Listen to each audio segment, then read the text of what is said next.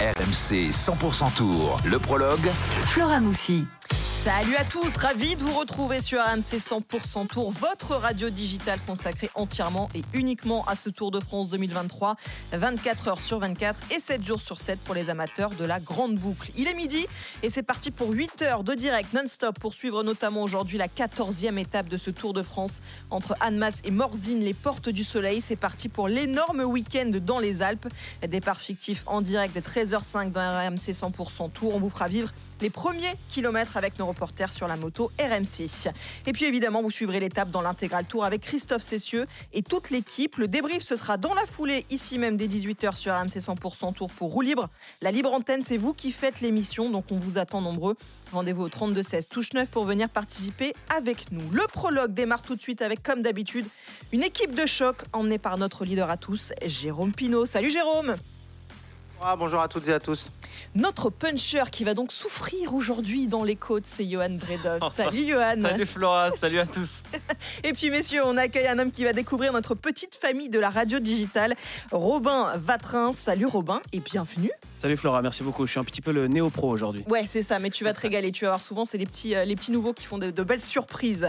Avec vous, messieurs, on va revenir sur l'étape d'hier et la victoire de Michal Kwiatkowski, mais surtout le duel qui se poursuit entre Tadej Pogacar et Jonas Vingegaard. Le Slovène a repris 8 secondes hier au Danois, mais n'aurait-il pas pu faire mieux? Le vainqueur du Tour il y a deux ans ne peut-il pas avoir des regrets? C'est notre débat du jour. Surtout que l'étape qui se profile aujourd'hui dans les Alpes est peut-être plus faite pour Vingegaard que Pogacar. Notre expert Jérôme Pinault qui en connaît un rayon, nous expliquera pourquoi. Et puis on, participe, on partira à la découverte de Simon Yates, le frère d'Adam, coéquipier de Tadej Pogacar, loin d'être un inconnu sur le Tour de France. Sans oublier notre invité du jour, Sébastien Hinault, le directeur sportif du team Arkea Samsic, l'une des équipes les plus présentes dans les échappées depuis le début de ce Tour. Il nous donnera des nouvelles de Warren Barguil parce que ça ne va clairement pas fort pour les Français dans ce Tour. Allez, c'est parti pour le prologue. Et si vous n'étiez pas sur les antennes d'RMC hier pour vivre la 13e étape, voilà ce que vous avez manqué. Bonjour, bienvenue sur la route du Tour de France. C'est parti pour euh, la 13e étape de cette grande boucle. C'est parti pour un week-end de folie sur les routes du Tour de France. Car voici euh, le retour de la montagne. Crash, crash at the back of the back. Christophe Cessieux caught in the crash, trying to move back into the peloton. What a catastrophe for RMC. Christophe Cessieux is on the ground struggling. À 105 km de l'arrivée, un peloton est emmené par des coéquipiers d'un certain Tadej Pogacar. Une minute 17 derrière le groupe de tête avec ses 18 unités que je vais vous donner tout de suite. Et un garçon qu'on a vu euh, pour commencer très souvent depuis le début de ce Tour de France, c'est Michał Kwiatkowski. Incroyable, hein Michał Kwiatkowski qui est revenu euh, du diable Vauvert, comme on dit parfois, et qui est passé devant les trois hommes euh, de tête. Non, je disais, elle est très très dure la dernière rampe et euh, Kwiatkowski qui se situe désormais à 200 mètres de l'arrivée. On sent que c'est difficile. En plus, il y a énormément de vent ici au sommet pour euh, Mirab Kwiatkowski. Michał Kwiatkowski, le champion du monde de Ponferrada en 2014, le Polonais vainqueur de Milan-San Remo en 2017, vainqueur de tellement de courses. Il a le sourire aujourd'hui. Michał Kwiatkowski qui s'impose au Grand Colombier. Violente de Pogacar. Les autres derrière sont largués. Il reste sur ses pédales en danseuse Pogacar. Mais Vingegaard pour l'instant ne lâche rien. Il est là le maillot jaune dans cette dernière rampe. Effectivement, un tour de piste. Ils vont passer devant les derniers garçons de l'échappée. Attention, 4 mètres, 5 mètres comme l'autre jour dans le Puy de Dôme. Pogacar est en train de faire la différence. Il va aller grappiller quelques secondes par rapport à Vingegaard et peut-être aller chercher le maillot jaune. Pourquoi pas? Il y avait 17 secondes. Il se retourne. Pogacar, il est là. Il est en forme. Il a les mollets plus solides que Vingegaard. On va compter. Tu peux lancer ton chrono, Cyril, parce qu'il va peut-être se changer, se changer de blanc en jaune. Pogacar aujourd'hui est peut-être encore en train de prendre le maillot jaune. Il passe la ligne top et on va compter il y a 17 secondes. Est-ce qu'il y aura des bonifications? Pas certain. Vingegaard est juste derrière. Voilà, Vingegaard qui arrive avec quelques secondes de retard derrière Pogacar. Il y a quoi à peu près 4, 4 secondes, 3-4 secondes suffira pas. Ça suffira pas pour le maillot. Ouais. RMC 100% Tour. Le prologue. Le duel annoncé se poursuit entre les deux monstres de ce Tour de France.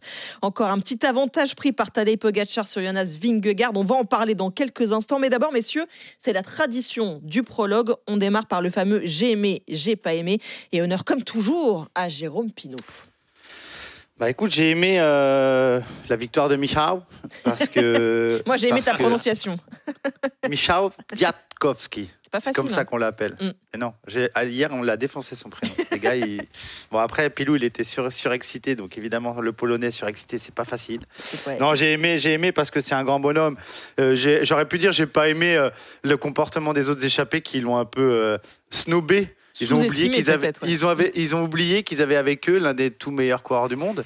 Le mec, il a quand même un palmarès long comme le bras. Il est l'un des le meilleur équipier du monde quasiment. Mm. Et il est là euh, et on n'a pas fait attention à lui en gros. Mm. Et c'est drôle parce qu'au bout de 5, allez, 3 km de montée, même euh, Pilou, même les, les gars euh, de, de la team RMC ont dit bah ah oui, il est là. Ah bah, bah oui, il est là. Tout le monde l'avait un peu Bah ouais, il est là et le mec, il a l'expérience. Il a été champion du monde. Il a gagné toutes les plus belles courses d'un jour.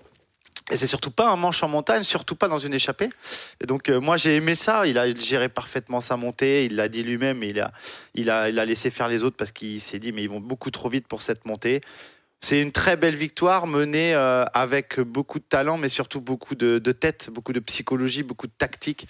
Euh, et j'adore ce garçon. J'ai fait équipe avec lui pendant 4 ans et, et c'est un adorable garçon. C'est un mec Mm. en or. Donc voilà, moi j'ai j'ai beaucoup aimé ça. J'ai beaucoup aimé ça. Ce que j'ai pas aimé, par contre, euh, c'est. euh, je vais mettre les pieds dans le plat direct, vous me connaissez. la déclaration de David Gaudu à la fin de la- l'arrivée. Ah, on l'entendra évidemment, David Godu, tout à l'heure, Ou cette alors, fameuse euh. Ouais, ça j'ai pas aimé. Vous savez exactement pourquoi. Je pense que les gens qui m'aiment et qui me détestent savent pourquoi aussi.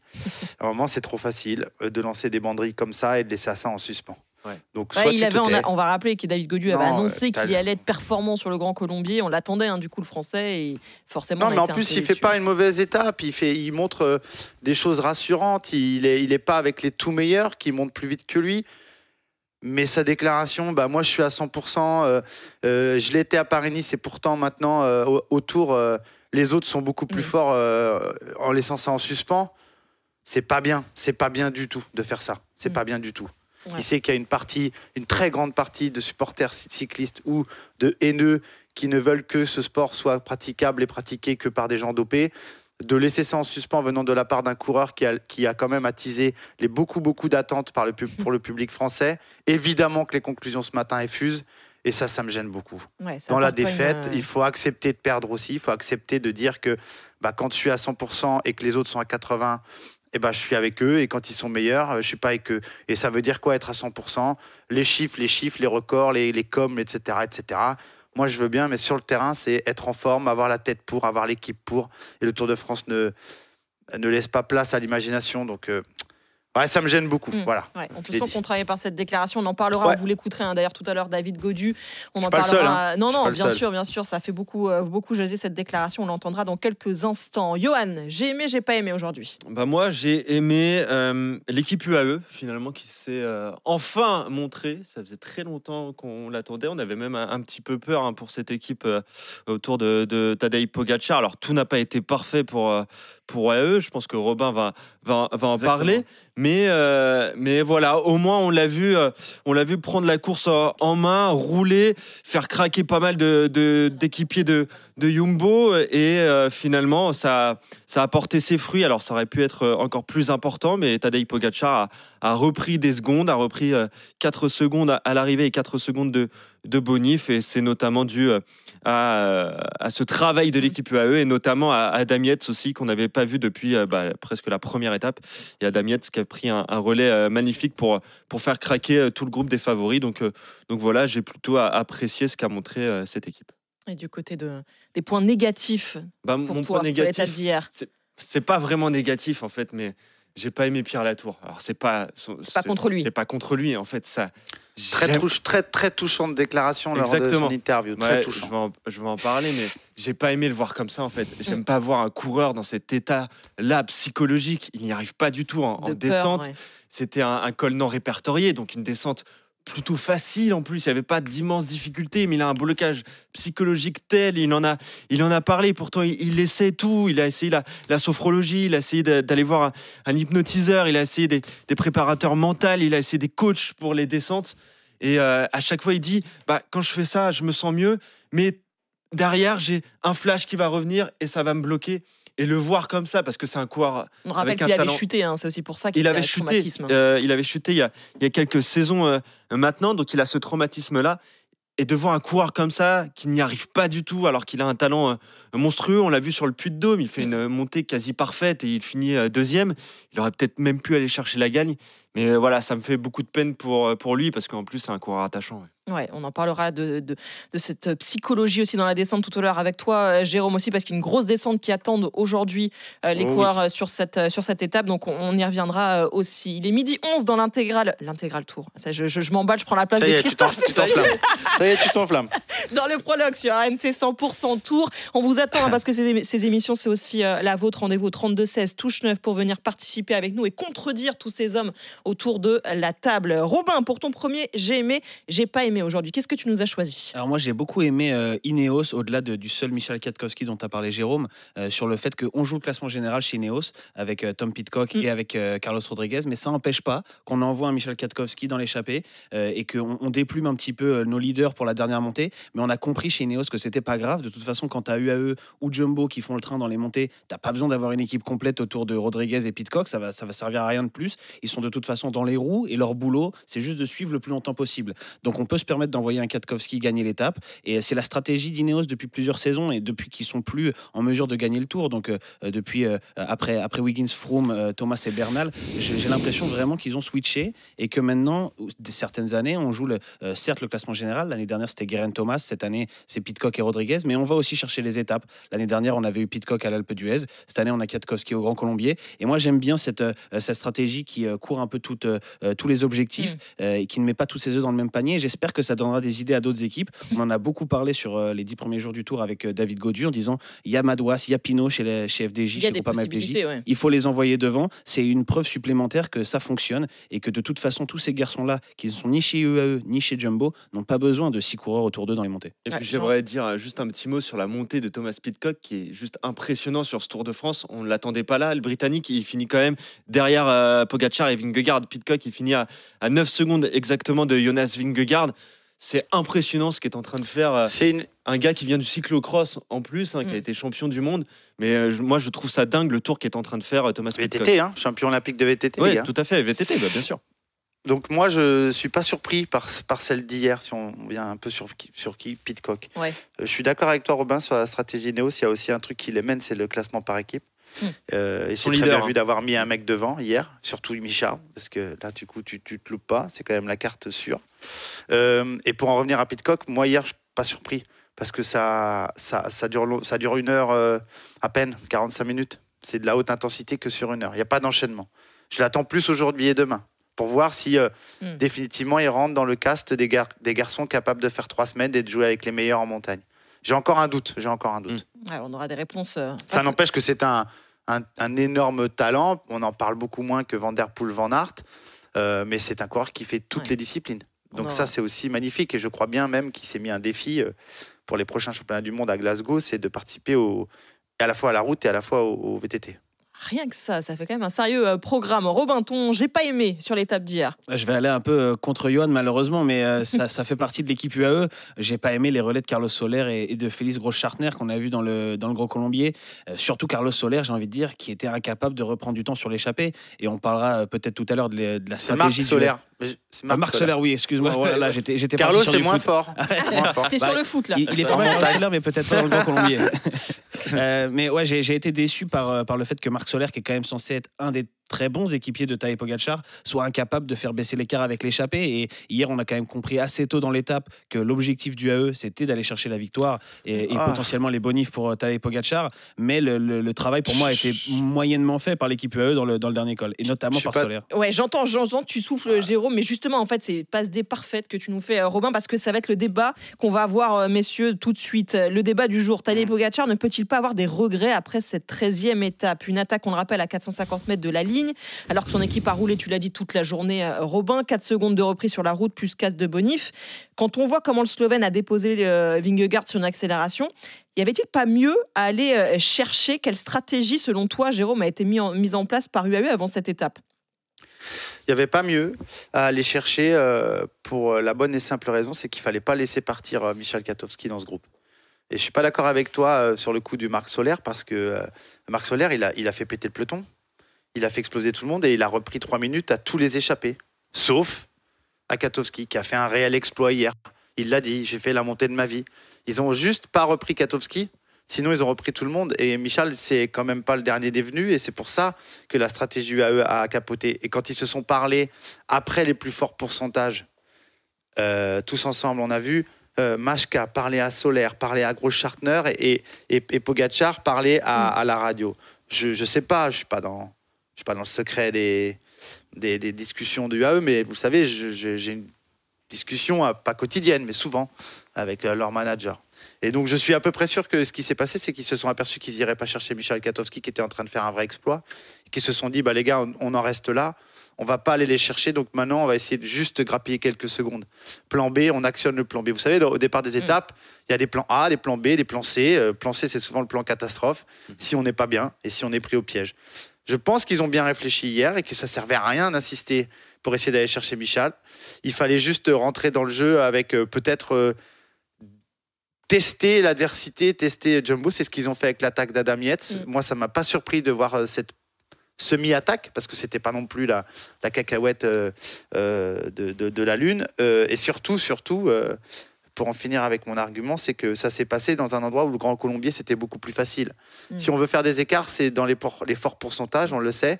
Et ils étaient derrière nous, les forts pourcentages, à ce moment-là. Ils ont roulé, roulé, roulé, jusqu'au moment où ils se sont dit, de toute façon, attaquer là, on n'ira pas chercher les bonifs. Mm. Et la grosse étape pour faire des écarts, c'est pas aujourd'hui. Aujourd'hui, c'était pour prendre quelques bonifs. Donc, on va prendre le plan B, quelques secondes, et pourquoi pas faire deuxième de l'étape. Donc, c'est très bien vu pour moi. Pour moi, c'est très bien vu. Ouais, Johan, on se posait la question aussi euh, tout à l'heure. On parle beaucoup de ces fameuses bonifications. Euh, Jérôme le dit, ça faisait partie aussi de la stratégie d'aller les chercher euh, aujourd'hui, comme depuis le début du tour hein, pour, pour, pour Pogacar, et ça lui permet de refaire son retard sur Vingegaard. Mais quand on voit quand même qu'il arrive à faire des différences sur, euh, sur les Danois, est-ce que juste une attaque un petit peu plus tôt, quelques mètres encore euh, plus tôt, aurait pas permis de faire encore plus de, de différence, quelques secondes encore plus? Là, ça, ça joue, ils ont euh, 9 secondes d'écart hein, au général. Donc, Ouais, mais c'est un col particulier aussi, le, le Grand Colombier. On en a parlé hier, euh, et Jérôme, tu étais là. C'est c'est pas un col où on reprend non plus beaucoup de secondes sur euh, les, euh, les, gens fa- les, les principaux favoris, en tout cas les gens très costauds. Pogacar, quand il gagne en 2020, il prend 0 secondes sur Roglic. Il arrive, Il euh, arrive au sprint. il arrive au sprint avec euh, Roglic et il reprend 10, 15 secondes sur des Henrik Mas, sur des coureurs qui sont quand même moins forts. Donc là, il reprend déjà 4 secondes sur Vingegaard, plus les 4 secondes de bonif, et tu me lançais sur les bonifications. Ça commence à faire beaucoup, parce qu'on se rappelle de Vingegaard au départ qui disait oh, ouais, les bonifications, ça va pas jouer euh, à coup de bonif, euh, ça va pas jouer à coup de secondes. Ouais, sauf que Pogachar, il a pris que 30 secondes de bonification depuis le début du tour, et Vingegaard, il en a pris 11 secondes. Il y a 19 secondes de repris par Pogachar, rien qu'avec les bonifications. Donc ça commence à peser, sachant qu'il reste plus que 9 secondes d'écart en- en- entre les deux. Donc euh, pour moi, je suis, d'accord, c'est un, joli coup de la part de, de UAE et de, et de Pogacar qui pouvait plus aller viser la victoire d'étape. Mais voilà, il a pris les dernières modifications qui restaient. Et c'est comme si, en fait, il était arrivé euh, dans la roue avec Vingegaard et qui, euh, qu'il avait remporté l'étape et que Vingegaard avait fini euh, deuxième. Ça aurait été 4 secondes aussi de différence sur les sauf que t'as Pour moi, c'est la même chose. Tu as une différence, c'est que tu n'as pas la victoire d'étape. Euh, Ouais. euh, certes, s'ils font 1 et 2, l'écart, il aurait été Est-ce exactement que le ça même. l'importe euh, beaucoup, la Pogacar? Je pense que oui. Pogacar, c'est un coureur qui, essa- qui essaye de gagner partout. Sur tous ses Tours de France, il a gagné jusqu'à maintenant trois étapes. Ouais, mais c'est justement pour ça que c'est. euh, je te coupe, mais c'est justement pour ça que c'est très intéressant ce qui se passe. Je te l'ai dit euh, il y a 4 ou 5 jours dans une étape où il a, où il a très très bien couru. Euh, je ne sais plus c'est laquelle, peut-être celle qui gagne à Cotteret. Euh, il a changé. Mm. Il a changé son approche. Il, il faisait ça quand il est, il n'avait pas d'adversaire à sa, à sa mesure. Quand il a gagné le Tour la dernière fois, il- Roglic n'était pas à sa mesure, il n'était pas à sa hauteur. Il pouvait, il pouvait se permettre de, de vouloir gagner toutes les étapes. Là, il sait qu'il est quand même face à une très grosse adversité, donc il est un peu à l'économie. Mais, Et mais pour hier, gagner, il il fait va falloir l'être. dès le début de la journée, il, il y va quand même pour l'étape. Quand on a Trentin il- et, non, Bah, non, Trentin, Trentin l'a dit, Oui, oui. Non, mais il y va pour l'étape. Il y euh, va pour on aurait l'étape. préféré remporter l'étape, donc c'est que ça faisait quand même partie des objectifs. Ils, ils y vont pour ça, mais ils sont vite aperçus qu'ils étaient tombés sur du très grand Katowski. Donc la tactique sur le final, elle est très bonne. Elle est très bonne. Ça sert à rien de mettre des cacahuètes, euh, des attaques pour rien en fait. Hier, même si lui il attaque, il aurait pas repris deux minutes à, à, à- à Katowski.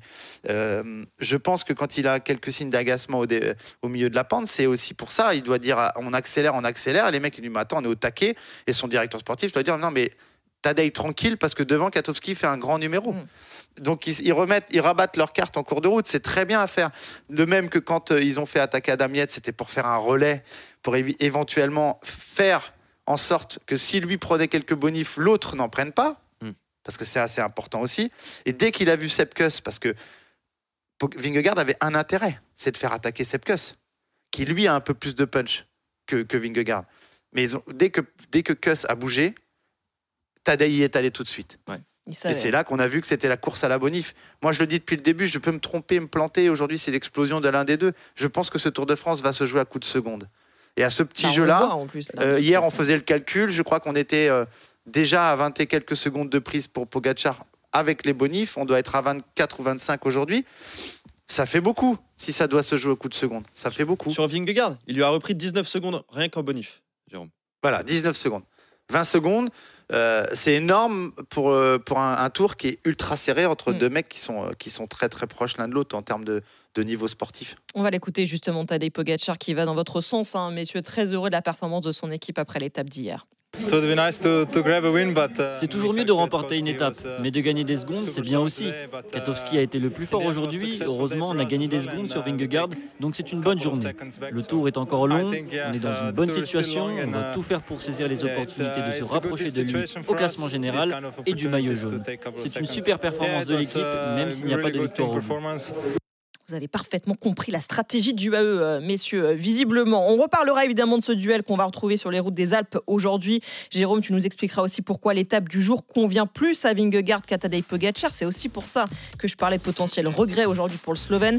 Mais d'abord, on va prendre des nouvelles de nos Bleus qui ont souffert hier à l'image de David Godu. Il midi 22, restez bien sur RMC 100% Tour. Le prologue revient tout de suite. RMC 100% Tour, le prologue. RMC 100% Tour. Le prologue. RMC 100% Tour, il est midi 23 précisément. Vous écoutez le prologue avec Jérôme Pinault, Johan Bredov et Robin Vatrin. On vous accompagne jusqu'à 14h avant de passer le relais à Christophe Cessieux et toute l'équipe de l'intégral Tour pour vivre cette 14e étape du Tour de France. Et on est très impatients de vivre cette étape dans les Alpes aujourd'hui. On espère voir des Français plus en forme qu'hier parce que ça a été compliqué. Tout de suite dans le prologue, on prend de leurs nouvelles. RMC 100% Tour. Le baromètre des Français. Le premier Français à l'arrivée hier, c'est David Godu, seulement 16e et à 1 minute 45 du vainqueur. Le coureur de la Groupama FDJ, premier Français aussi au classement général. 9e à 4 minutes du podium maintenant. On l'a vu souffrir à son arrivée au Grand Colombier euh, hier alors qu'il avait coché hein, cette étape. On l'entendra tout à l'heure le Français, mais d'abord on va aller sur les routes du Tour retrouver Arnaud Souk. Salut Arnaud Salut les amis tu étais à l'arrivée hein, du Grand Colombier euh, hier. Raconte-moi un petit peu dans quel état étaient les Français quand ils ont franchi euh, la ligne.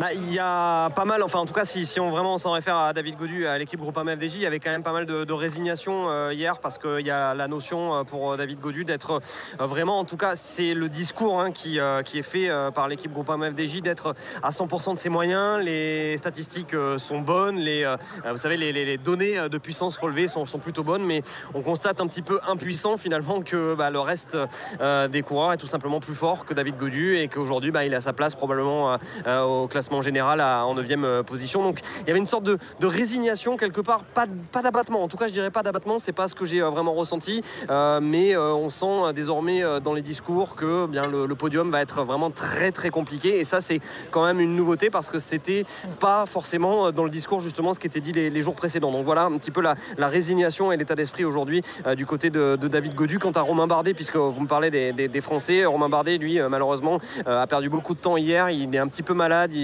souffre d'une bronchite depuis euh, plusieurs jours. Donc c'est l'explication euh, donnée par Romain Bardet pour, pour expliquer ses, ses contre-performances en montagne ces, ces derniers jours. Merci beaucoup Arnaud euh, sur la moto RMC. On te retrouvera tout à l'heure pour le départ fictif notamment. Le meilleur du cyclisme sur RMC avec Lidl, sponsor principal de Lidl Trek. Messieurs, Arnaud nous adressait un petit peu euh, le, bilan de tous ces Français euh, hier. On a vu un homme euh, à l'avant de la course, c'est Quentin Paché aussi qui s'est montré hier, notamment Jérôme. Mais c'est vrai qu'on sent que les Français jusque-là plafonnent un petit peu et qu'ils ont du mal finalement à aller plus haut, à être plus performants que ça. Bah, oui. Maintenant, l'autre jour, on avait un débat sur pour gagner une étape du Tour, il faut être un grand champion. Combien a-t-on de grands champions capables de gagner des, des étapes sur ce Tour en France? C'est plutôt là qu'il faut se poser la question. Quentin Paché a fait une très belle étape hier. C'est pas un grand champion, Quentin Paché. Mm. S'il gagne une étape, c'est une petite surprise quand même. Il gagne pas de course déjà. Donc gagner sa première course chez les pros dans une étape du Tour, c'est quand même un miracle. Euh, qui peut gagner des étapes sur le tour chez nous? Thibaut Pinot, David Godu, Valentin Madouas, Julien Alaphilippe, Rémi Cavagna, que j'inscris dans potentiel vainqueur. L'autre jour, Victor l'a fait, l'a fait, mais c'était une surprise. Mais C'était une surprise. Et puis derrière, Guillaume Martin Barguil, non?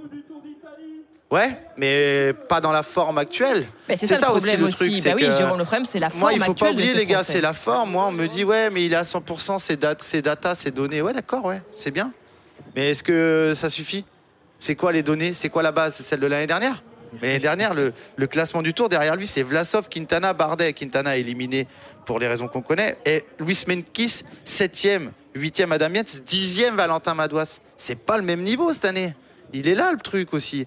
Et, l'année dernière, euh, il y avait des circonstances positives pour lui. Le Tour de France n'était pas parti comme il est parti cette année de Bilbao. Il y a des étapes qui sont déjà difficiles. Moi, je, veux bien euh, qu'on cherche beaucoup d'arguments et que les autres soient trop forts, bizarrement. Mais il y a un tas de choses qui peut aussi prouver et nous mettre face à notre réalité Mm. qu'on est en deçà de notre niveau. Julien, il est en deçà de son niveau. Il gagne plus d'étapes du Tour. C'est comme ça. Gagner Ouais, l'étape du Tour, regardez les français, vainqueurs. hein. Regardez Mm. les vainqueurs. Des Michal Katowski. On n'en a pas, nous. On a Julien, voilà, Ouais, voilà, qui a à peu près le même palmarès. Mais c'est tout. Peut-être que- qu'on se voit plus beau qu'on ne l'est.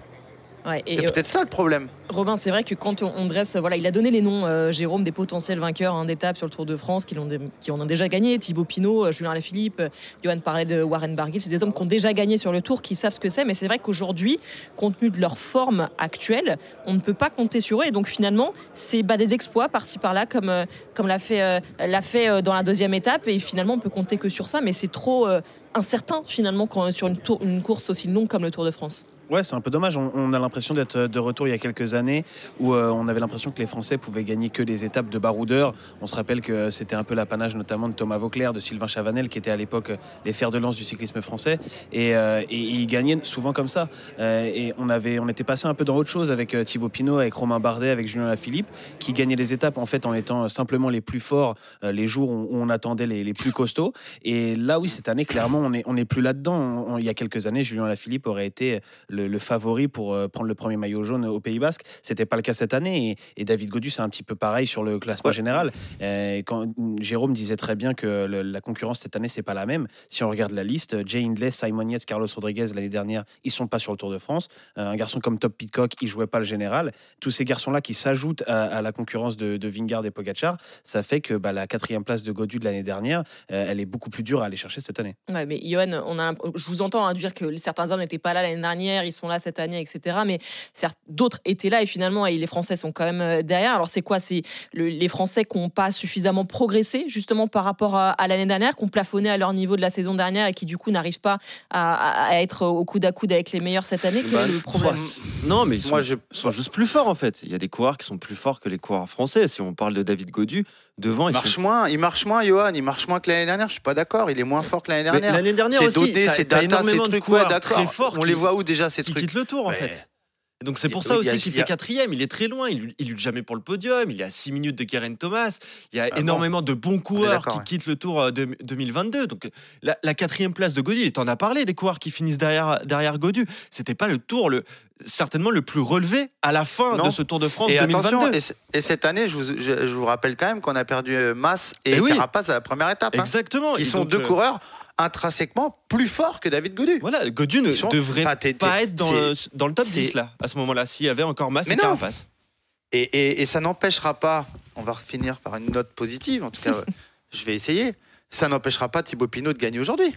Oui, bien sûr. Ah, tu nous lances Mais moi, ce qui m'empêche, moi, ce qui, moi, ce qui, moi, ce qui m'agace en plus de, de- de la- des déclarations faites après la ligne, c'est que Pépère, si tu gagnes l'étape aujourd'hui, David Godu, tu prends des risques, tu gagnes l'étape devant les deux autres, tu dis quoi maintenant?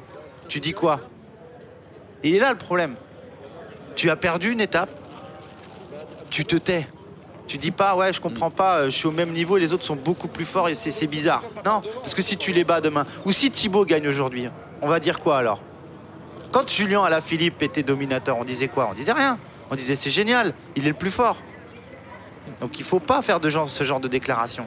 Je Et pense qu'il faut assumer le fait qu'on soit moins fort, assumer le fait qu'il y ait des plus forts que nous, que le niveau est plus relevé, qu'on n'est peut-être pas au niveau des tout meilleurs, mais qu'on continue à se battre et qu'on va essayer de chercher d'autres accessites. Parce que si on gagne une étape de montagne comme celle d'aujourd'hui, tu passes pour un héros et c'est génial. Et il en est capable, David. Mm. Il en est capable. Il faut pas qu'il sombre dans ces genres de déclarations-là. Justement, tu parles de ces déclarations, euh, Jérôme, pour qu'on puisse euh, comprendre bien de quoi il s'agit. On va l'écouter justement, David Godieu, à- à l'arrivée hier après euh, le Grand Colombier.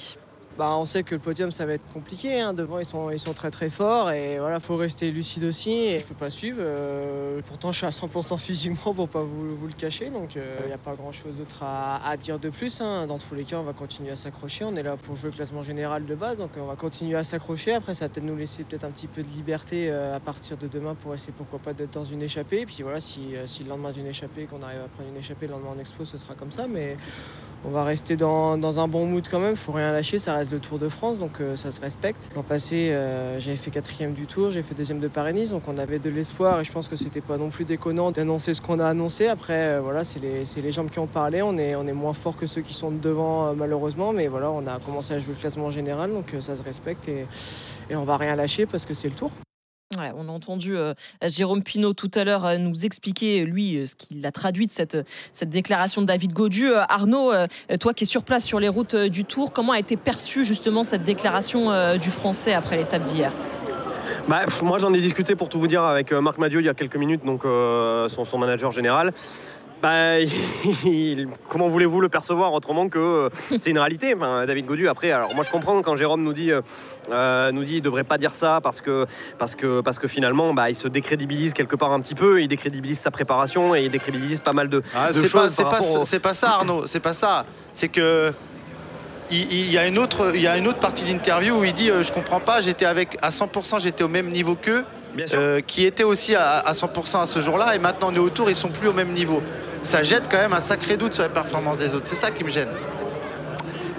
Oui, d'accord, ok. Je, je l'avais- je l'avais, pas perçu dans ce sens-là. Je l'avais perçu dans, dans, dans l'autre sens. Toujours est-il, toujours en tout cas que, que Marc Madiot, bah, lui, euh, il, est, euh, il est fataliste. hein. Il dit, bah oui, euh, si David Godu est à 100% et on constate effectivement qu'il est à 100%, on peut pas y faire grand-chose. Et donc, on, on va bien voir comment ça se passe. Mais on est, on est aujourd'hui très fataliste. Moi, moi j'ai ressenti, mais c'était un petit peu déjà ce qu'il y avait en.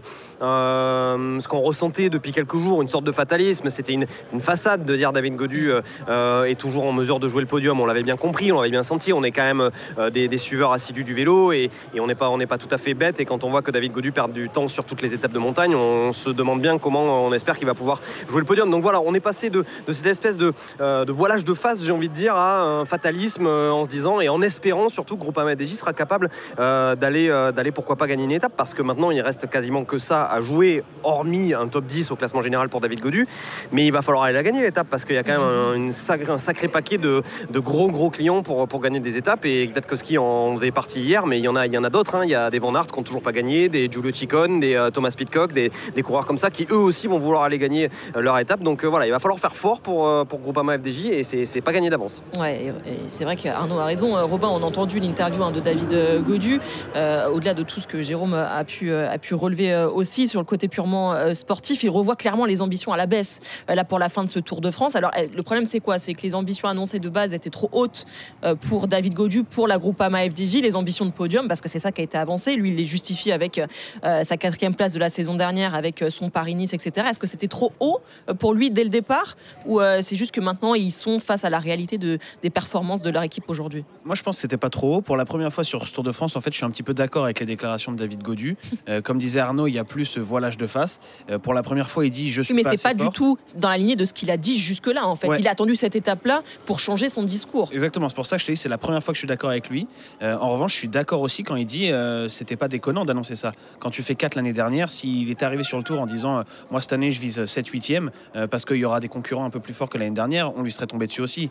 On Mais ça aurait après- été peut-être plus réaliste finalement. Oui, mais finalement, je pense qu'on y croyait plutôt quand même. Alors, il y avait son Dauphiné qui avait mis le doute, mais quand on voit ce qu'il fait sur Paris-Nice, où il arrive à lâcher Jonas Vingard et, et à garder la route Tadej Pogacar jusque dans les derniers hectomètres des étapes de, de montagne, moi, je trouvais pas ça fou qu'il vise le podium sur le Tour de France.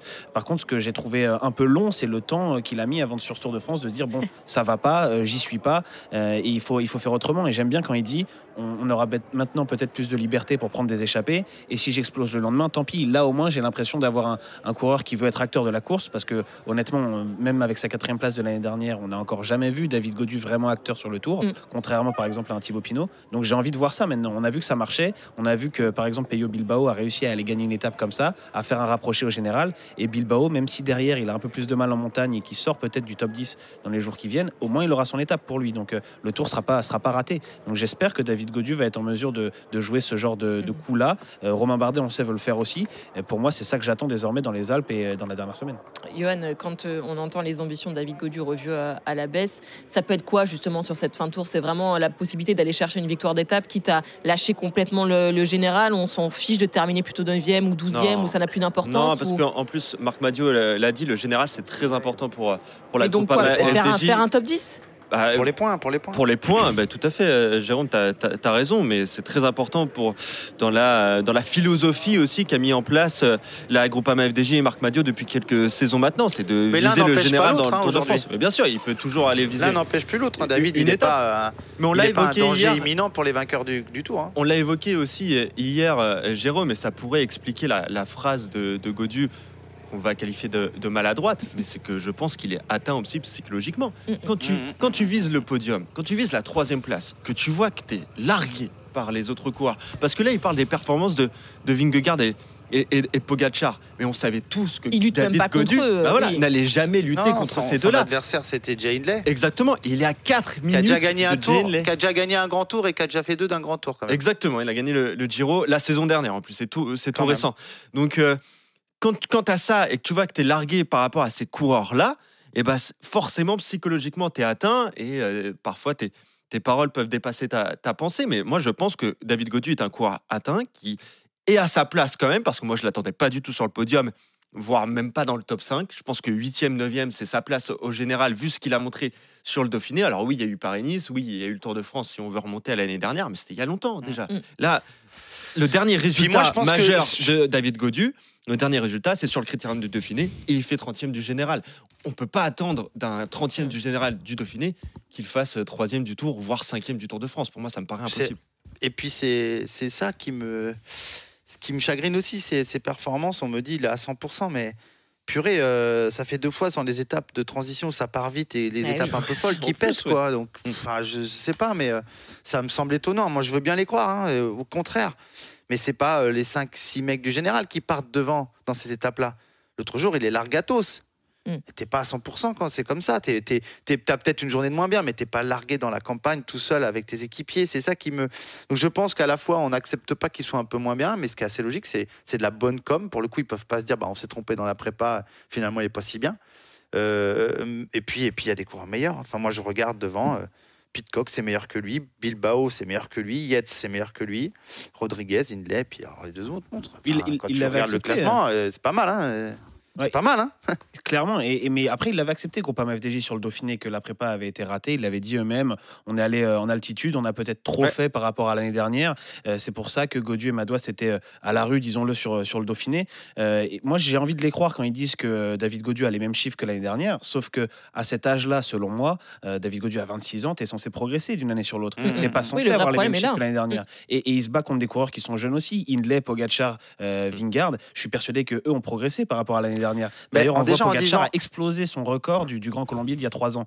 Euh, Pogacar, il est plus fort qu'il y a un an et plus fort qu'il y a trois ans. Donc si Godu, lui, est au même niveau, Après, les, attends, attends, records, les records des montées, euh, ça veut tout dire et rien dire. hein. Hier, on est arrivé à plat. euh. L'autre jour, enfin, il y a trois ans, on avait monté deux talus. Enfin, les records, euh, c'est c'est- en, temps, en termes de temps. C'est pas c'est pas vraiment très significatif. Mais je pense En que progressent progrès, quand des Ouais. développées. Quand Robin Mais- parle mais de progrès, c'est quand un- même. euh, Oui, c'est un peu là aussi le problème aujourd'hui pour David Godu. C'est de. Bah oui, oui, c'est- c'est c'est- c'est- les chiffres. Euh, Johan, tu le dis très bien. Enfin, tu- les chiffres sont clairs. Il a les mêmes chiffres que l'an dernier. Mais on annonce qu'il veut faire podium, donc on doit être meilleur. Donc on n'a pas progressé. Alors que et l'adversité est meilleure, donc on est à sa place. Ce qui explique effectivement la 9 place au général actuellement. Pour Mais ce qui est, en plus, encore une fois, ce qui est pas, c'est pas à rougir quoi. Il n'y a pas à rougir quand Mm. on est 9 du tour, quand on voit la densité aux ont course, l'animation. et d'où il arrive en plus. Mm. Enfin, moi, je pense que 30e du Dauphiné, le soir du Dauphiné, on va on dit David, tu vas faire top 10 du tour? Euh, non, impossible. Je Ouais. pense qu'il a dû répondre ça, tu vois. C'est pour Enfin, ça. Tu dois le penser. Donc Oui, c'est plutôt pourquoi bien. annoncer un podium alors euh, il en avait début annoncé tour en hein cet hiver. Oui, il a cet annoncé hiver, au mois de cet janvier. hiver. Il avait annoncé cet hiver. Tu peux pas avoir annoncé des choses en janvier, fait l'équipe pour toi, ne pas mettre Arnaud Desmar, limite avoir voulu la présence de Pinot et arriver au départ à Bilbao. Bon, au fait, les gars, j'ai un truc à vous dire. Euh, pff, eh, dixième, ça va être bien. Non, bah non. non là, tu passes pour un Ouais, clown, mais un là. top 5 alors. Non, tu, Ouais, tu restes sur il- tes il déclarations même et tu t'adaptes comme Ouais. il Ah le bah non, faut. il là. y est pas, non, il y sera pas. Et il est loin du top 5. Ah, mais là, il ne sera pas, il ne sera pas. Et David Godu Ah, qu'on va retrouver. euh, euh, Attends, attends, attends, il y sera pas. Si aujourd'hui. Bah, euh, si oui, ça s'il y a des chutes de Jane Lay, de, euh, Pitcock, de Yates. Oui, peut-être. Ouais, trop. T'as raison, t'as raison. Il y a encore beaucoup de chemin et la réalité reviendra forcément. Il faut lui souhaiter de faire top 10 en ayant une belle étape. Ce Voilà, serait- dans ce cette équipe, dans cette équipe. Puis on le disait, il, il est jeune, Le il a, plus il à a même de 26 gagner ans l'étape aussi. chez eux, c'est quand même Thibaut. Ouais. Oui, c'est ça. Oui, c'est Sur ce surtout qu'il a montré depuis le début du tour. oui. Ou encore, euh, ouais, pourquoi pas Madois sur certaines étapes. Mais il est jeune, on en a parlé, il a seulement 26 ans, David Bien Godu. sûr, il faut qu'il se serve aussi de ce Tour de France-là, Mm, qui est compliqué pour lui, pour, euh, pour apprendre et, et s'améliorer pour les années Moi, à ce venir. que je voulais, euh, ce que je voulais, sur lequel j'ai appuyé, le point sur lequel j'ai appuyé euh, quand, au tout début, c'est c'est un représentant du cyclisme français. Euh, tout le monde l'écoute parce qu'il est le- notre avenir à nous. Et peut-être qu'un jour, David sera sur le podium du Tour et je lui souhaite et, et je nous le souhaite à tous parce que c'est un fabuleux coureur et, et c'est un très gentil garçon qui a changé sa com parce qu'il a les épaules qui doivent être bien lourdes avec tout ça. Mais il doit le mesurer ça. Et aujourd'hui, notre, notre sport est fragile. Notre sport est à la merci des gens qui critiquent. Notre sport est à la merci des gens qui n'y croient pas. Et j'entends les conversations derrière, dans mon dos. Quand après l'émission, je vais manger euh, chez mon pote Christophe et j'entends les gens qui parlent. Ils n'y croient pas. Il y a certains qui sont des haineux, qui vont dire que c'est pas possible, etc., etc. Donc quand ça vient d'un coureur au sein même du peloton, porte-drapeau de notre classement général, porte-drapeau de notre sport, on ne peut pas dire ça. C'est ça qui m'a, qui m'a, ça m'a peiné d'entendre ça. Voilà, ça m'a peiné.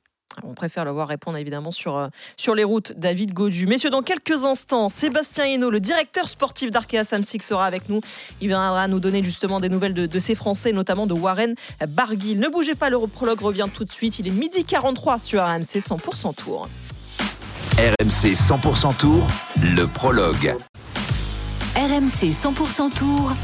Le prologue. De retour dans le prologue avec Jérôme Pinault, Johan Bredov et Robin Vatrin, 13h. 5, on vivra ensemble le départ fictif de cette 14e étape. Terrible étape dans les Alpes qui attend les coureurs aujourd'hui. On vous donnera le profil tout à l'heure avec euh, tous les enjeux. euh, Évidemment, on attend notre invité Sébastien Hinault, le directeur sportif d'Arkea Samsic qui sera avec nous et qui est là même déjà avec nous. Bonjour Sébastien. Séba- Sébastien, Pas bonjour. Tout à, pas tout à fait là. Est-ce que Sébastien Hinault est avec nous? Euh, bonjour, et je vous entends Oui, toujours. bonjour, super. Merci beaucoup d'être avec nous, Sébastien, dans le prologue sur AMC euh, 100% Tour. Depuis le début de ce Tour de France, hein, quasiment dans chaque échappée, on a retrouvé un coureur de votre équipe. C'est une de, vo- de votre stratégie, finalement, euh, dans ce Tour de France, être présent à chaque étape? Oui, le but, ce serait d'être euh, forcément dans, dans la bonne échappée avec le bon coureur, mais c'est pas toujours, euh, pas toujours facile à mettre en place. On l'a vu hier, ça roulait très vite au départ. On aurait préféré forcément avoir un autre coureur que Luca Mozzato, qui est notre sprinter. Mais, ben voilà, ça fait partie du jeu. On n'était pas la seule équipe comme ça. Est-ce qu'on va vous retrouver devant euh, aujourd'hui aussi, alors, dans cette dure étape qui attend les coureurs? Bah, on aimerait bien, forcément, c'est une étape euh, qui peut correspondre aussi bien à Warren Barguil qu'à Clément Champoussin. Donc, euh, donc, à choisir, forcément, on aimerait bien que ce soit un des deux coureurs qui, qui soit devant. Et qu'est-ce qui vous manque, justement? Vous êtes présent euh, souvent, mais qu'est-ce qui vous manque pour arriver à accrocher euh, euh, la victoire maintenant? Bon, un peu de réussite, hein. c'est sûr que justement placer le bon coureur, on sait que par exemple si un Clément Champoussin avait été devant hier, on aurait pu, on aurait pu pourquoi pas décrocher euh, l'étape, mais bon, ça fait partie euh, des aléas du tour. Jérôme, une question peut-être Non, salut Seb. Écoute, euh, c'est pas une question, c'est euh, comment comment va Warren? Je pense que tu, en tant qu'observateur avisé, et connaisseur un poil du vélo, euh, je pense que c'est votre meilleure carte pour aller chercher cette étape. Euh, Est-ce que Warren est, frais avec son Tour d'Italie passé? Est-ce qu'il est de mieux en mieux? Est-ce qu'il monte en pression comme comme vous l'aviez plutôt envie, envisagé et préparé pour ces, belles étapes alpesques qui lui conviennent parfaitement? Ouais, c'est clair que oui, on s'attendait qu'un peu un début de tour difficile pour Warren. Je l'ai bien récupéré après le Giro, mais depuis quelques jours, il monte en pression, les jambes sont de mieux en mieux, donc euh, Robin. Ouais, moi j'avais une question. Si on revient il y a quelques jours, euh, quand vous aviez euh, Mathis Louvel à l'avant, à l'arrivée de l'étape, il avait euh, dit qu'il était un petit peu déçu de ne pas avoir plus d'équipes euh, aller à l'avant. On sait que les équipes de sprinters ont beaucoup aidé à rouler sur les échappées et, rechigné un peu à envoyer des coureurs à l'avant. Vous, vous faites les deux. Vous aviez envoyé Louvel et vous avez fait le sprint avec Mozzato. Vous, êtes un peu sur la même longueur d'onde que Mathis. Ça, vous embête de voir que d'autres équipes de sprinters euh, n'osent pas envoyer des, des coureurs devant et se font battre à la fin par, par Philipsen? Bah, c'est vrai qu'on partait un peu sur le fait que bah, c'était Philipsen qui gagnait toujours. Je veux dire savoir si les autres équipes allaient continuer de rouler avec euh, avec euh. On a vu que on a vu que oui. Donc euh, bah, Ma- Mathis le journal n'a pas forcément non plus le talent. Il a roulé. euh, il a roulé et puis on a joué aussi avec le peloton, donc il n'a pas trop forcé. Donc c'est vrai que c'est un peu dommage que d'autres équipes ne tentent pas. Bon, il va y avoir des bonnes nouvelles, Seb, parce que comme euh, il y a encore quelques étapes pour Barouder et que l'Autodestiny n'a plus de sprinter et que Quickstep non plus, ça va peut-être être un peu plus ouvert. Ah ouais, c'est clair qu'une étape comme Poligny qui était censée pour beaucoup arriver au sprint, moi, pour l'avoir reconnu, je sais que c'est un peu, c'est pas si facile que ça. Donc euh, ouais, pourquoi pas que ce jour-là, au lieu d'avoir un sprint massif, on peut avoir une échappée qui a eu. Ouais, bonjour euh, Sébastien. Justement, est-ce que vous parlez de, cette étape? Est-ce qu'il y a d'autres étapes comme ça que vous avez cochées dans la, dans la suite du tour? Bah, toutes les étapes qui restent jusqu'à l'arrivée, forcément, on, les coche. Euh, par- à, part, la dernière qui est au Champs-Élysées où, où euh, ça sera sûrement et logiquement un sprint, euh, toutes les étapes euh, d'ici l'arrivée vont nous intéresser.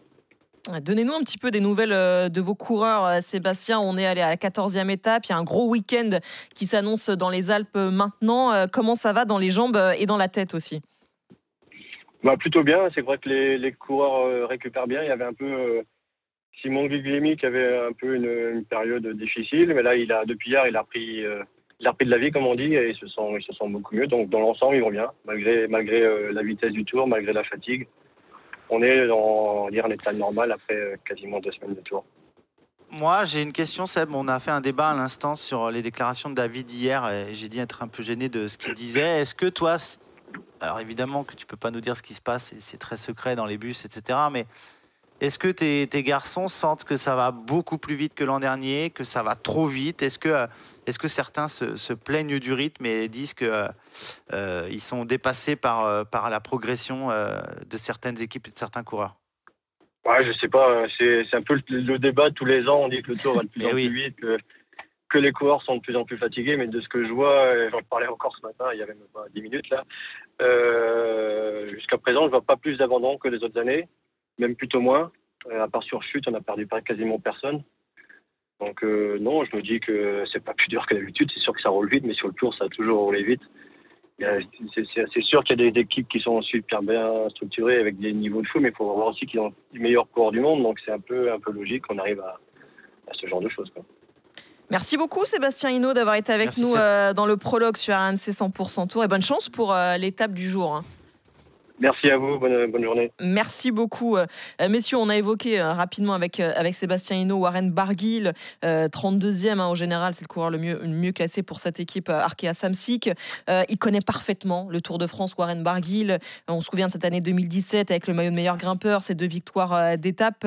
Euh, Jérôme, son objectif maintenant, chaque année, quand il est sur le Tour à Warren, c'est forcément une victoire d'étape ou il peut viser euh, autre chose? Non, c'est des victoires d'étape. C'est des victoires d'étape et peut-être un maillot à poids à l'époque. euh, Enfin, il l'a eu déjà, il l'a gagné déjà. euh, mais c'est d'abord les belles victoires d'étape en montagne. Euh, Warren, moi, je le compare souvent, alors toute proportion gardée, à, à Richard Virenque. Parce que euh, c'est un peu le même coureur qui aime ses grandes envolées en montagne, qui fait, des, qui fait des exploits quand il est très fort et avec un peu le même faciès, très émacié, bronzé. Il a une gueule de coureur du tour, bah, Warren. Euh, il- il- il- a- il a- c'est vrai. Ah oui, carrément. Ouais, ouais. Tu sais, moi, quand j'étais branleur, j'allais euh, avec mon grand-père euh, et, et chercher mon père qui était ardoisier du Tour féminin et sur les Champs-Élysées. Et je disais ça l'autre jour avec mon ami Eric Boyer. Je disais, tu sais, Eric, j'ai des photos et quand j'étais gamin, dans mes yeux, quand je voyais les coureurs du Tour, j'avais l'impression d'avoir affaire à des vrais coureurs, tu vois. je sais pas si j'arrive à expliquer ça, mais c'était des vrais, quoi. C'était les héros Mm. du Tour. Warren, il a cette tronche-là. Euh, et cette étape d'aujourd'hui, euh, moi, j'en rêve de le voir gagner, quoi. Parce qu'elle correspond complètement à ses qualités. Quelqu'un qui va partir de loin, qui va passer tous les cols en tête, ou, ou presque. Et, il est, il est là pour, ces pour ce genre de grands moments maintenant. Warren, il a quand même fait une super carrière. Il est plus à la fin qu'au début, même si c'est pas fini. Il veut gagner une étape du Giro pour avoir gagné sur les trois grands tours, mais il doit sur le tour se mettre en tête d'aller gagner les plus belles étapes. Et celle d'aujourd'hui en fait partie. Des, grandes, des, des grands moments du sport, tu sais. C'est un grand coureur et j'aimerais qu'il s'inscrive dans ça, dans ces, dans ces coureurs qui ont, qui ont gagné des très grandes étapes. Et aujourd'hui, c'en est une. Romain, tu le vois, Warren Barguil euh, s'illustrer aujourd'hui sur cette étape euh, si difficile, on va quand même le, le rappeler. J'ai du mal, euh, vu la saison que fait Warren Barguil, on aimerait tous le voir euh, performer. Et tu rappelais son tour 2017, c'était exceptionnel. Il avait un niveau en montagne cette année-là euh, que qu'on n'a jamais revu malheureusement. Et, puis en plus cette année, il a fait le Giro pour la première fois de sa carrière. C'était un, de ses gros objectifs. Du coup, on peut imaginer que ça l'a un petit peu fatigué, même s'il n'a pas joué le classement général sur ce Giro. Et on l'a vu aussi sur l'étape d'Issoire il y a quelques jours, ne pas être parmi les plus costauds. Il était avec Julien Lafilippe, il termine 9 de l'étape. Le seul, le petit espoir que j'ai, c'est ce, ce jour-là à Il y a aussi Michel Katkowski, qui lui aussi fait partie des battus. Euh, il est dans le même groupe que Barguil et finalement, quelques Bah jours oui. plus tard, il gagne. Donc, Il euh, était fort, Barguil jamais. aussi, hein, lors de cette étape. Bah quand oui, même. on l'a ils vu sont- avec il des était jambes. hein. costaud. Mm. Ouais, il a fait quelques erreurs tactiques, je pense, à se battre pour les points alors qu'il y en avait trop quatre. Euh, Ouais, c'est ça. Et puis, et puis, tu sais, euh, tout à l'heure on en a, on a évoqué ça. euh, il va monter en puissance. Hein. En, en tout cas, il va. C'est pas monter en puissance que les gens ils doivent nous prendre pour les fous. Et 14 étapes, il va bien progresser. Non, Tranquillement, il monte est en tellement- puissance.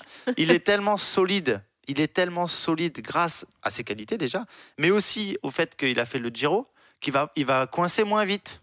Mm.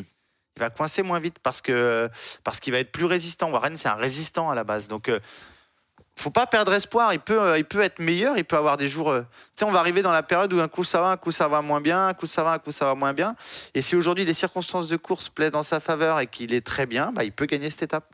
Ouais, Johan, on va aussi rappeler que, alors je parlais de cette année 2017 et c'est ce qui a euh, participé au fait que ce soit un coureur extrêmement populaire aujourd'hui euh, sur les routes euh, du Tour de France. On voit toujours des messages écrits pour Ouais, lui ouais, sur, voilà, sur les routes. C'est un coureur atypique. D'ailleurs, tu as fait son portrait, je crois, hier, ici même dans le prologue. On en reparle aujourd'hui parce que c'est vrai qu'on aimerait le voir à l'avant, mais il a ce côté très populaire qui rejoint ce que dit un peu Jérôme, c'est qu'il a la tête d'un coureur du Tour en fait finalement. Mais c'est ça, c'est ce que je disais hier dans, dans le portrait. En fait, Barguil, c'est le franchouillard breton, voilà, avec un phrasé très français, euh, voilà. Qui, et je disais, il dit pas Pogacar, il dit Pogacar. Mais voilà, c'est ça, c'est aussi pour ça euh, qu'on l'aime. Mais il est, il est chouchouté aussi par le public parce que bah, il a porté cette tunique à pois qui est euh, peut-être la plus appréciée par le public français depuis des années, parce que c'est souvent d'ailleurs un Français qui, qui, la, qui la porte au, Il a au été poids. champion de France aussi. À Paris, il a été champion de France, tout à fait. Donc, euh, oui, c'est un énorme coureur. C'est un des meilleurs grimpeurs français qu'on ait eu sur les euh, 15 dernières euh, années. Maintenant, de... moi, je m'attendais à le voir hier parce qu'en plus, il y avait le Grand Colombier, euh, il y avait le 14 juillet. Forcément, c'est deux symboles pour Il a lui déjà dans, gagné le dans sa 14 carrière. juillet. Il a gagné le 14 Tu juillet. l'as pas vu hier parce qu'il 2017. y a aujourd'hui, je pense. Exactement. Et justement, Oh, ouais, j'allais re- rebondir sur ça. Hier, on l'a pas vu. Il, il s'est euh, économisé, euh, Warren Barguil. Je, je pense pour les deux étapes qui viennent, celle d'aujourd'hui et celle de demain. Mais je pense qu'on va le voir à l'avant. J'espère qu'on le verra à l'avant parce que moi, quand il a fait son étape et qu'il finit 9 bah, j'ai eu le sentiment qu'il avait de très bonnes jambes et qu'il faisait partie des meilleurs dans l'échappée. Après, il a laissé un, un petit peu trop d'énergie. Hier, je le disais dans son portrait, parfois il en fait un peu trop, Warren Barguil, mais maintenant il a 31 ans. Donc euh, il a l'expérience, faut qu'il arrive à s'économiser parce que on a envie de le voir gagner euh, une étape encore sur, sur le Tour de France. Il est en, fin de carrière. Donc voilà, je pense qu'on le verra à l'avant et qu'il va essayer de, de prendre l'échappée aujourd'hui. Ouais, Jérôme, tu es d'accord avec ça Il s'est économisé euh, hier, justement, dans, dans la perspective de ces deux étapes à venir euh, ce week-end dans les Alpes? Bah j'espère. En fait, c'est ton espoir, c'est ce que tu aimerais, en fait. Non, mais si, je pense que c'est plus facile pour Warren de gagner une étape. Enfin, plus facile. Elle, elle lui correspond plus aujourd'hui. Et hier, ça aurait été compliqué de toute façon. Fallait prendre l'échappée sur le plat, ça roulait très vite. C'était un petit peu un coup de poker d'être devant. Bon, voilà. Euh, je, ouais, je pense qu'il faut aussi des. On l'a jamais vu. Je l'ai pas vu essayer hier. C'est pour ça que je te dis ça. Oui. Mm. Hier, j'ai regardé att- attentivement le départ d'étape. Alors, pas spécialement Warren, mais euh, je l'ai jamais vu essayer. J'ai vu essayer Valentin Madoise, j'ai vu essayer des coureurs, mais j'ai pas vu essayer, euh, essayer Warren. Donc, et des coureurs de chez Arkea, ils ont essayé les uns après les autres. Et finalement, c'est le sprinter qui était devant. C'était c'était Luca Mozzato. Mais euh, je pense qu'aujourd'hui, c'est plus facile pour Warren d'être devant. Parce que ça va être vite euh, torché. hein. On va être vite arrivé euh, dans les premiers euh, contreforts du col de Sassel, puis du col de Cou, qui sont pas très connus mais très difficiles. Et puis on va enchaîner. Donc là, louper l'échappée, c'est que, le, c'est que, c'est que la jambe. Mm. C'est pas une question de, de, de- de poker. Et après, c'est l'enchaînement de deux grands cols magnifique, on en parlera tout à l'heure. Donc c'est plus, c'est plus à son avantage aujourd'hui et je pense qu'il a eu raison hier. S'il s'est économisé, il a eu raison de le faire. Robin, moi, quand j'écoute euh, Jérôme nous dire tout ça, c'est plus facile aujourd'hui. euh, finalement, ça va aller vite. euh, on se dit, mais c'est pas une étape dans les Alpes là qui est prévue là euh, aujourd'hui là quand même. c'est dingue d'arri- d'arriver à, comprendre que certains coureurs euh, préfèrent justement ce genre d'étape beaucoup plus difficile finalement que des étapes euh, comme celle d'hier ou, ou qui ne lui conviennent pas euh, en termes de profil. Ouais, et puis théoriquement, Mais hier, ça, c'était- ça part assez en bosse. Donc on se dit que l'échappée, euh, elle a des chances de se définir euh, plus rapidement que certains jours, et notamment l'étape euh, euh, d'histoire où ça avait été une folie.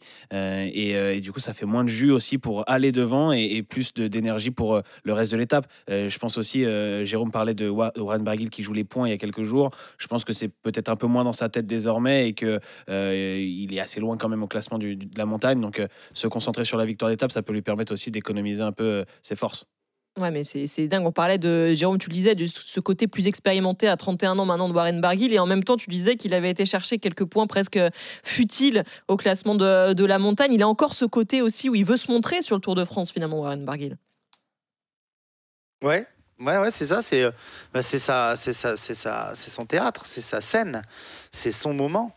Euh, quand on a été un coureur populaire comme il l'est, euh, quand on l'a été encore plus parce qu'il gagnait et que ça va revenir s'il gagne, le Tour de France était une parfaire- parfaite euh, exposition, scène, ce que vous voudrez pour, euh, pour reprendre tout ça. Et c'est- peut-être aussi euh, ce, qui le, ce, qui, ce, qui le, ce qui fait qu'il qu'il sprint sur toutes les lignes du Tour, quoi.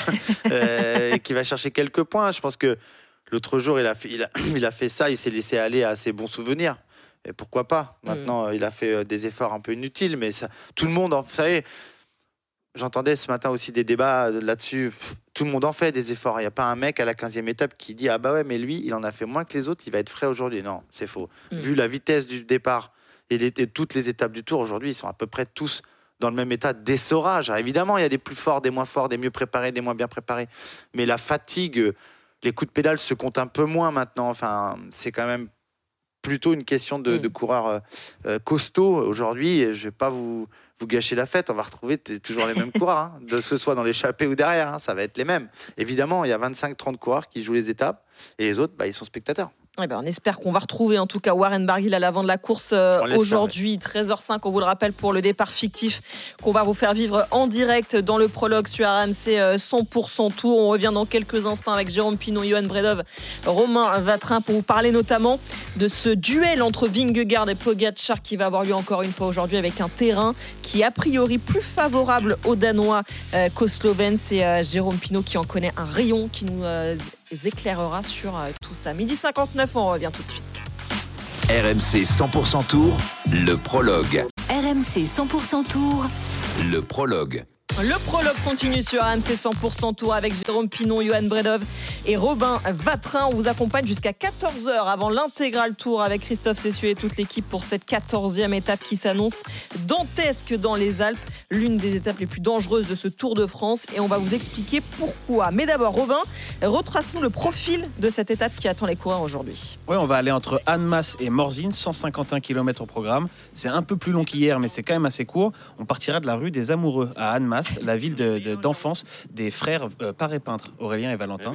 Euh, et ce sera donc la première étape alpestre avec un enchaînement de cols le col de Sassel, le col du Cou, le col du Feu et le duo final, la Ramaz et le Jouplane, hors catégorie. Jouplane, c'est 11 km à 8,5% de moyenne. Il y a même 5 km à plus de 9%. Le sommet de la montée, ce sera à 12 km de l'arrivée. Ensuite, il faudra faire un petit replat et une descente. Il y aura des bonifications à prendre aussi au sommet. Peut-être que ça intéressera les favoris et notamment Tadej Pogacar. Et petite stat à connaître sur les 5 sur 5 des 6 dernières arrivées euh, à Morzine, le porteur du maillot jaune était celui qui a gagné le tour ensuite. Donc il y a eu Miguel Indurain, euh, Jan Ulrich, Lance Armstrong, même si on sait tout ce qu'il y avait derrière, Oscar Pereiro, Chris Froome. Et la seule exception, c'était Richard Virenque en 2003, qui portait le maillot jaune le soir de Morzine, mais qui l'avait perdu ensuite. C'est incroyable, il y a des enseignements donc à tirer de ce genre d'étape. Euh, Johan, c'est une étape évidemment qu'on avait cochée, euh, nous en voyant le parcours de, ce Tour de France, parce qu'elle est euh, évidemment très difficile. Elle peut surtout permettre de répondre à tout un tas de questions qu'on se pose, nous, depuis le début de ce Tour de France. Trois cols hors euh, première catégorie, de première catégorie, un col hors catégorie. C'est vrai que là, ça va faire très mal aux pattes, mais Robin a raison d'insister aussi sur les bonifications en haut de, de Jouplane. hein. C'est 8, 5 et 2. Ça peut avoir son importance, hein, parce que j'imagine que si on est un, un bon descendeur, si on arrive en tête à Jouplane, si on bascule en tête au sommet de ce col, on a certainement course gagnée. Alors, et Mm. pas si on s'appelle Pierre Latour, évidemment. mais mais Oh, si, c'est pas gentil. c'est pas pour gentil pour lui. Bon, il aura décroché avant Ça le dépend avec mais- combien d'avance. Ouais, il énormément d'avance pour Ah. Pierre, malheureusement.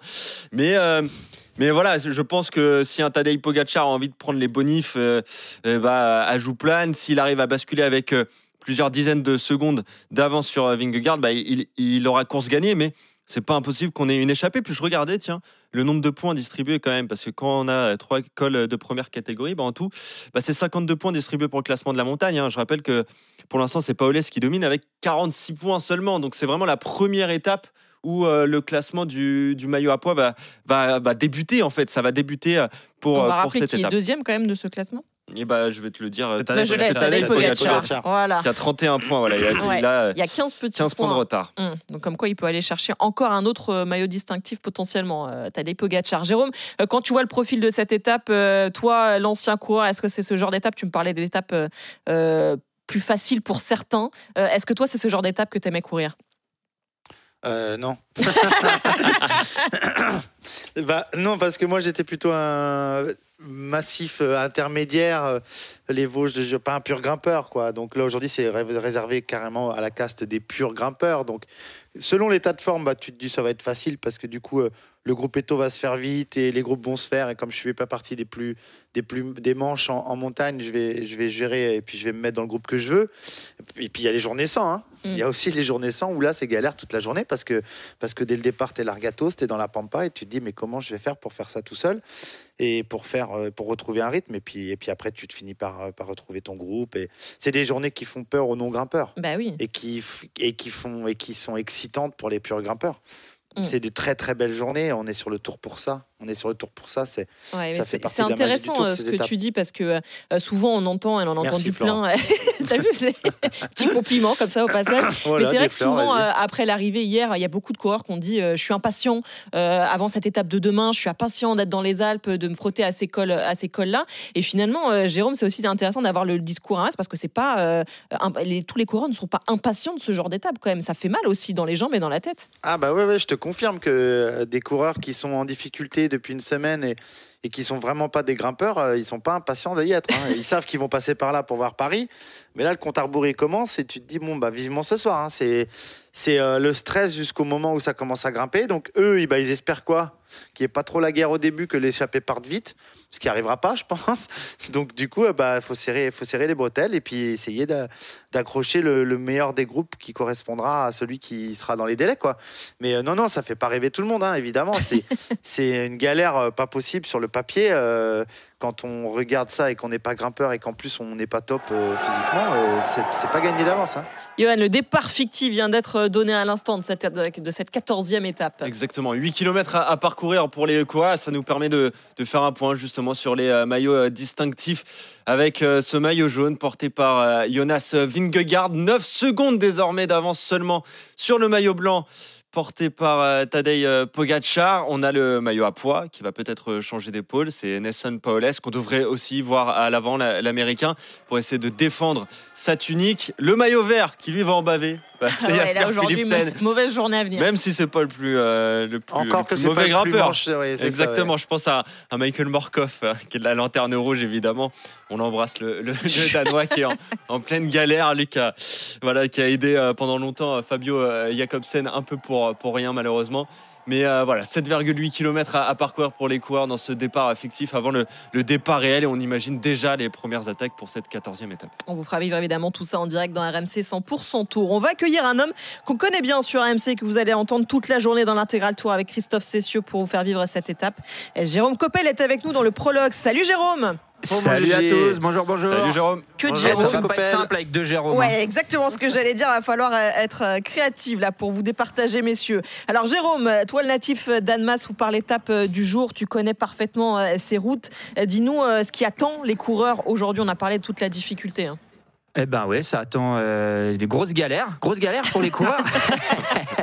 J'ai entendu euh, ce qu'a dit Jérôme tout à l'heure. Alors lui dit serrer les bretelles, moi j'aurais dit les calepieds, ou alors ils ont mis des bretelles pour euh, serrer le, Mais non, le caleçon pourquoi? Parce s'ils que ont je un vais- peu, s'ils font un peu dans à le la- froc, mais Je vais à la crémaillère de mon frère et le, dé- et le, le thème c'est bretelles, donc j'ai mis des bretelles. C'est pour ça que j'ai Ah, utilisé c'est des bretelles. C'est ça. C'est ça. Non, non, Je suis mais c'est vraiment chouette, une... d'ailleurs, avec des c'est- bretelles. C'est vraiment une étape euh, ultra, ultra compliquée. hein. Et puis je crois que donc, tout le monde se focalise beaucoup sur le, le col de la Rama et le col de Jouplane, à juste titre. Un Jouplane, c'est pour moi le, le pire corps, le pire, le pire col, pardon, qu'on ait euh, en France.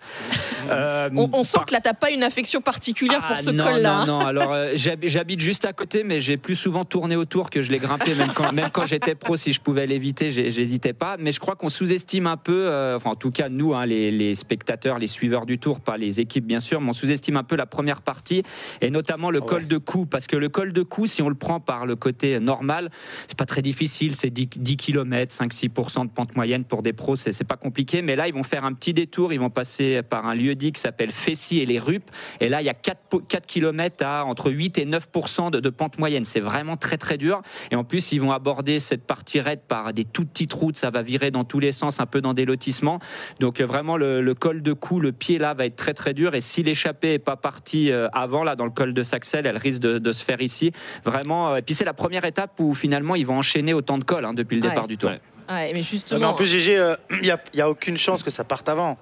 Il y a Bah, tellement de prétendants que ça n'est pas assez dur.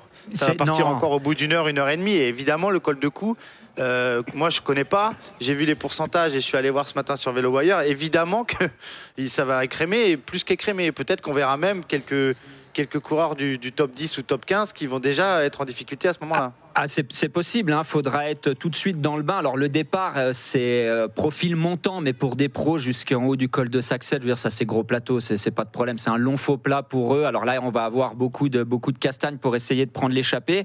Par contre, la descente du col de Saxel, elle est un peu euh, déjà technique hein, jusqu'au pied du col de cou. Donc là, ça va déjà étirer le peloton. Et comme tu l'as dit, Jérôme, hein, dans, dans les rupes, là, ce qu'on appelle les rupes, le pied du, du col de cou, là, si vous n'avez pas la jambe, même si vous êtes dans le top 10 du, du classement général, si vous n'avez pas les jambes, vous allez passer par la fenêtre aussi. Ça risque de rentrer après, bien sûr, une fois que l'échappée sera partie, ça va se Mmh. calmer posé, ça, hein. et, et voilà, et ça va se regrouper.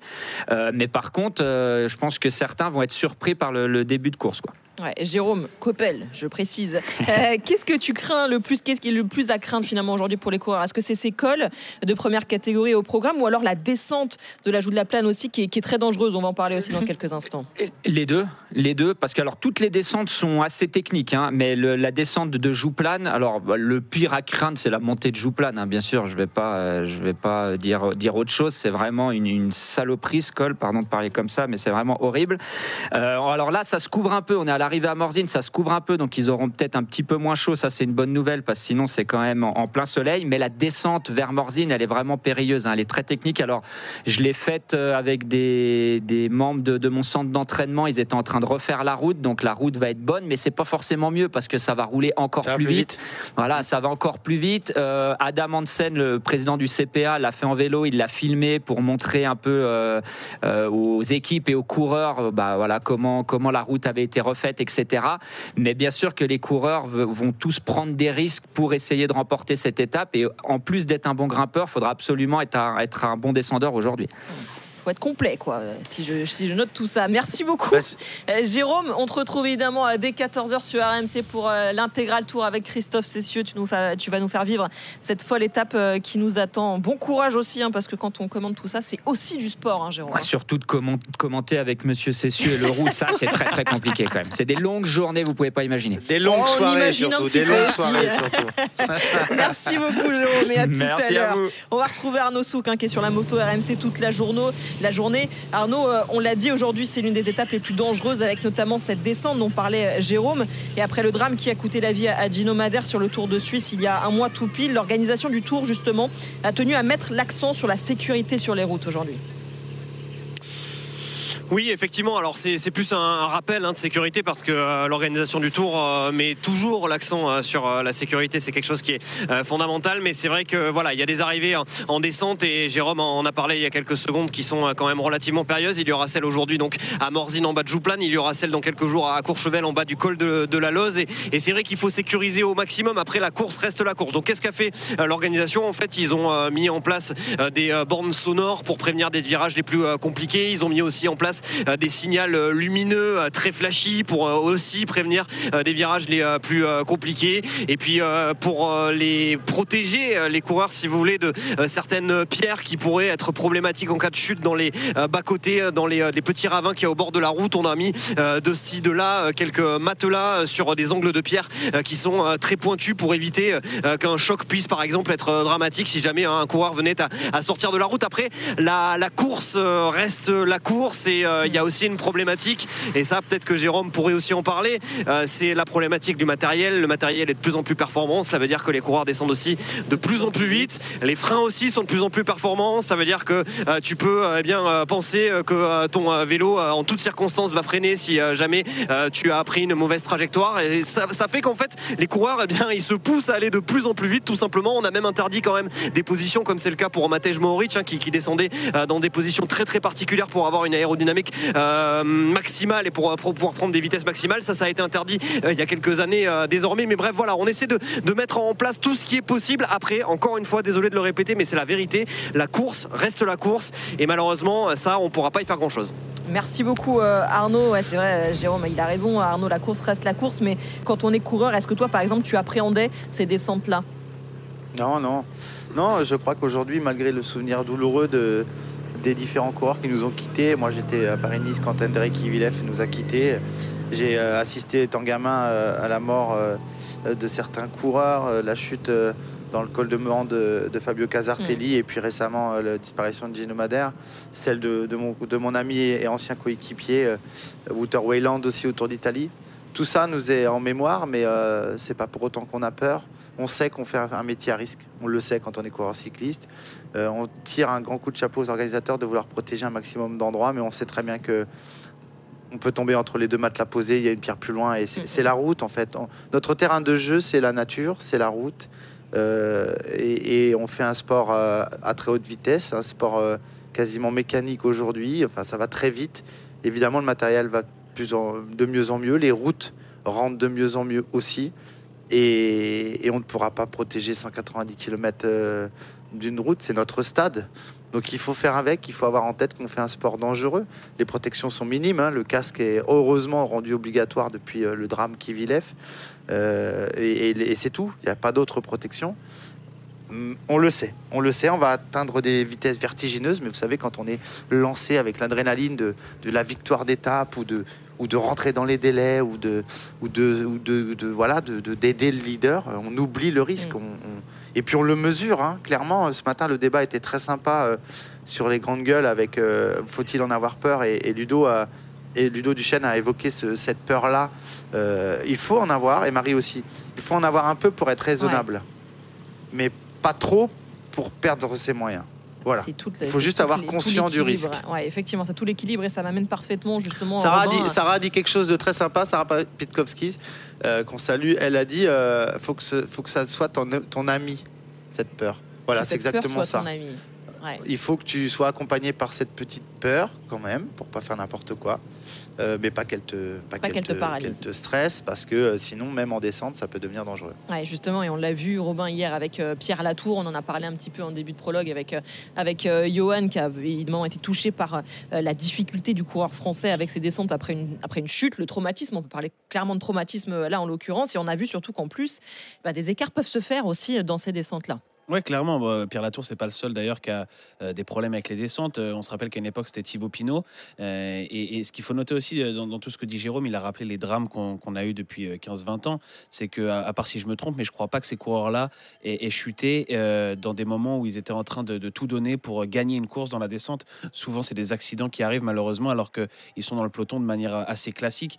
Euh, c'est pas euh, Tom Pitcock qui l'année dernière, euh, quand il descend comme un full galibier, euh, chute. Euh, et Cyril Guimard dans les grandes gueules tout à l'heure en parlait bien. Il disait finalement l'excellent descendeur qui va descendre à bloc, lui en fait il sait ce qu'il fait. Et, et le risque il est peut-être pour les autres qui sont moins, euh, moins à l'aise, mais qui du coup eux ne vont jamais faire une descente complètement à fond parce qu'ils savent qu'ils sont un peu plus limités.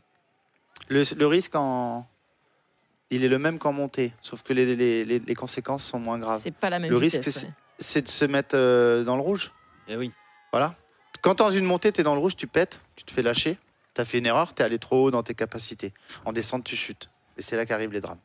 C'est beaucoup plus euh, dangereux. Un mot sur la course, euh, Johan, parce qu'il euh, il pleut euh, à l'arrivée, au départ même? Ouais, c'est ça. Et la route est, est- est mouillée, le revêtement est, est- est mouillé. Il pleut à à Morzine surtout, donc ça pourrait avoir euh, des conséquences sur, sur la descente. Après, on annonce du, du soleil dans, dans l'après-midi, mais est-ce que la route aura le temps de C'est juste au sécher? départ, hein, Johan, hein. C'est juste, juste au départ, ce que j'ai cru. C'est juste au départ. hein. Voilà, c'est un petit, un petit rideau d'eau, effectivement, une grosse averse qui est tombée il y a, il y a quelques instants sur Annemasse, mais euh, euh, c'est déjà, c'est déjà du passé. Et euh, pour tout vous dire, j'ai pris quelques kilomètres d'avance et il a eu une grosse averse là où je suis aussi. Et euh, la route est déjà quasiment sèche. Et je peux même te confirmer aussi c'est- qu'à Morzine il pleut, hein, Arnaud, euh, en ce moment. Donc après, on annonce du soleil dans l'après-midi à, à Morzine, mais euh, il faudra faire attention quand même dans, dans- dans la descente de, de, de Jouplane, parce qu'il y a aussi cette les- fatigue dont tu parlais, euh, Jérôme, qui peut avoir un impact sur la descente. Mais si le revêtement est mouillé, ça va être encore plus risqué. Le pire des conditions, le pire des conditions, euh, la pire des conditions euh, euh, sur les routes du Tour, c'est euh, la route un parti sèche, un parti mouillé. Ouais. Ça, c'est le pire pour les Mm. coureurs. Parce que c'est piégeux, à tout moment, c'est piégeux. Donc ça, c'est, c'est terriblement dangereux. Euh, euh, euh, GG Coppel l'a dit tout à l'heure, le départ, la descente, elle est technique. Si ça a séché par endroits et par, et par, et par d'autres non, ça va être compliqué. C'est, l'avantage aussi maintenant, et c'est euh, le, le- point important euh, euh, de tactique des équipes, d'envoyer des directeurs sportifs. Vous savez, il y a deux, deux voitures directeurs sportifs derrière le peloton au Tour de France, deux voitures directeurs sportifs. Et la voiture numéro 2 part en avant-course. C'est-à-dire que tant que l'échappée n'est pas faite, elle part en avant-course pour faciliter déjà euh, l'insertion dans, dans l'échelon course et ne plus avoir à doubler le peloton, mais aussi pour donner des infos, pour donner des infos aux coureurs en avant-course, de dire voilà, attention, là, la route est mouillée. Et ça, c'est très important, d'où l'importance, et on en revient toujours au même débat, et, et je resterai toujours sur ma position, l'importance de, la, de l'oreillette, de la liaison radio. Parce qu'aujourd'hui, ça va servir beaucoup plus, beaucoup plus à la sécurité des coureurs qu'à la tactique de course dans une étape de montagne. On va avoir la bonne tactique, il faut d'abord avoir les jambes. En revanche, les dangers de la route, quand elles sont transmises par radio, ça quand même sécurise beaucoup le peloton et beaucoup les coureurs.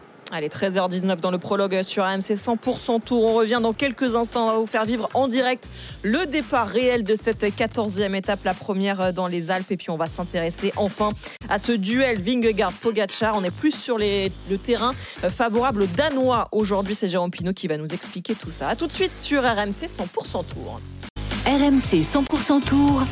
Le prologue. 13h21 sur RMC 100% Tour, vous écoutez le prologue. On va suivre toute la journée sur RMC cette 14e étape du Tour de France, l'intégral Tour des 14h avec Christophe Cessieux et toute l'équipe pour euh, suivre l'étape en intégralité. Et puis nous, on se retrouvera dès 18h pour euh, Roue Libre, votre libre antenne pour revenir sur cette étape de folie qui s'annonce. 32-16 touche 9 pour venir participer et débattre avec nous. Mais tout de suite, on va vivre le départ réel de cette 14e étape. RMC 100% Tour. Top course. Il reste encore 1,4 km dans ce. Faut bien euh, que tu travailles un petit peu, Johan. Tout à fait, alors qu'on voit Binyam Guirmail à, à l'arrière euh, du peloton qui a certainement eu un, un- certainement eu un, un souci mé- mécanique, hein, l'érythréen de, de l'équipe Intermarché euh, Circus euh, euh, Vanti.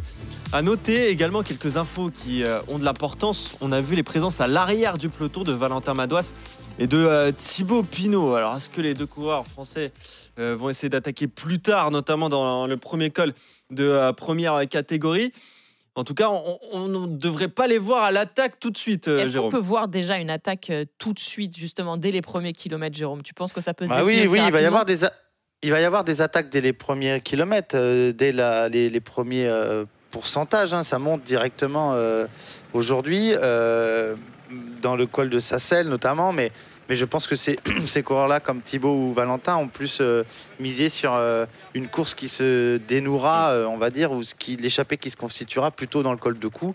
Et pour le coup, il n'y a pas d'affolement à être au départ. Ils vont remonter, se placer gentiment. Ils prennent le risque que ce soit un coup qui parte au kilomètre zéro, mais je pense que c'est quasiment impossible. quoi. hein. C'est tellement d'équipes encore aujourd'hui et tellement de coureurs veulent être à l'avant parce qu'ils savent que l'échappée va probablement aller au bout.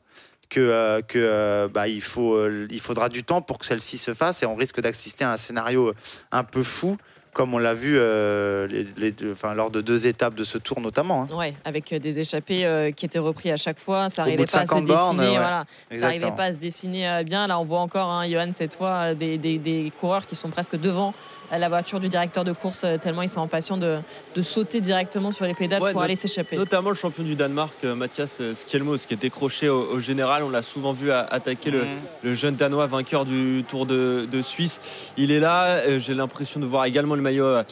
Blanc à pois rouge de Nelson euh, Paoles, je vous, l'ai Benoît tout à l'heure, et Benoît Cosnefroy, voilà, les coureurs qui devraient passer à l'attaque maintenant dans, dans 300 mètres, 300 mètres avant le, le départ réel. Christian Prudhomme qui s'est euh, euh, mis euh, debout hein, dans, la, dans la voiture de la direction de course qui va agiter le, le drapeau dans, dans quelques secondes. Euh, maintenant, on a Peter Sagan tiens, qui, est, qui est aux avant-postes euh, également.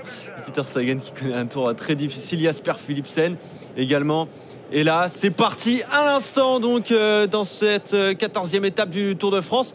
Pour l'instant, pas d'attaque au kilomètre zéro. Ça accélère euh, gentiment. On va voir quel coureur va lancer la, la première euh, banderie. Il y en a un qui part. Et voilà, il y en a un qui part sur la, sur la gauche euh, de la route. C'est un coureur de, de la Cofidis Simon qui, qui, qui part. C'est euh, Geschke. Donc la première attaque timide quand même de, de Geschke qui s'est retourné. Genre, les copains, venez avec moi parce que Je vais pas y aller tout seul, tout seul, quand ça va être très compliqué. La journée va être euh, trop galère. Donc voilà, 151 km à, à parcourir le départ réel qui vient d'être euh, lancé. Pour l'instant, peu d'attaques, juste euh, Geschke donc, euh, qui a accéléré un, un tout petit peu.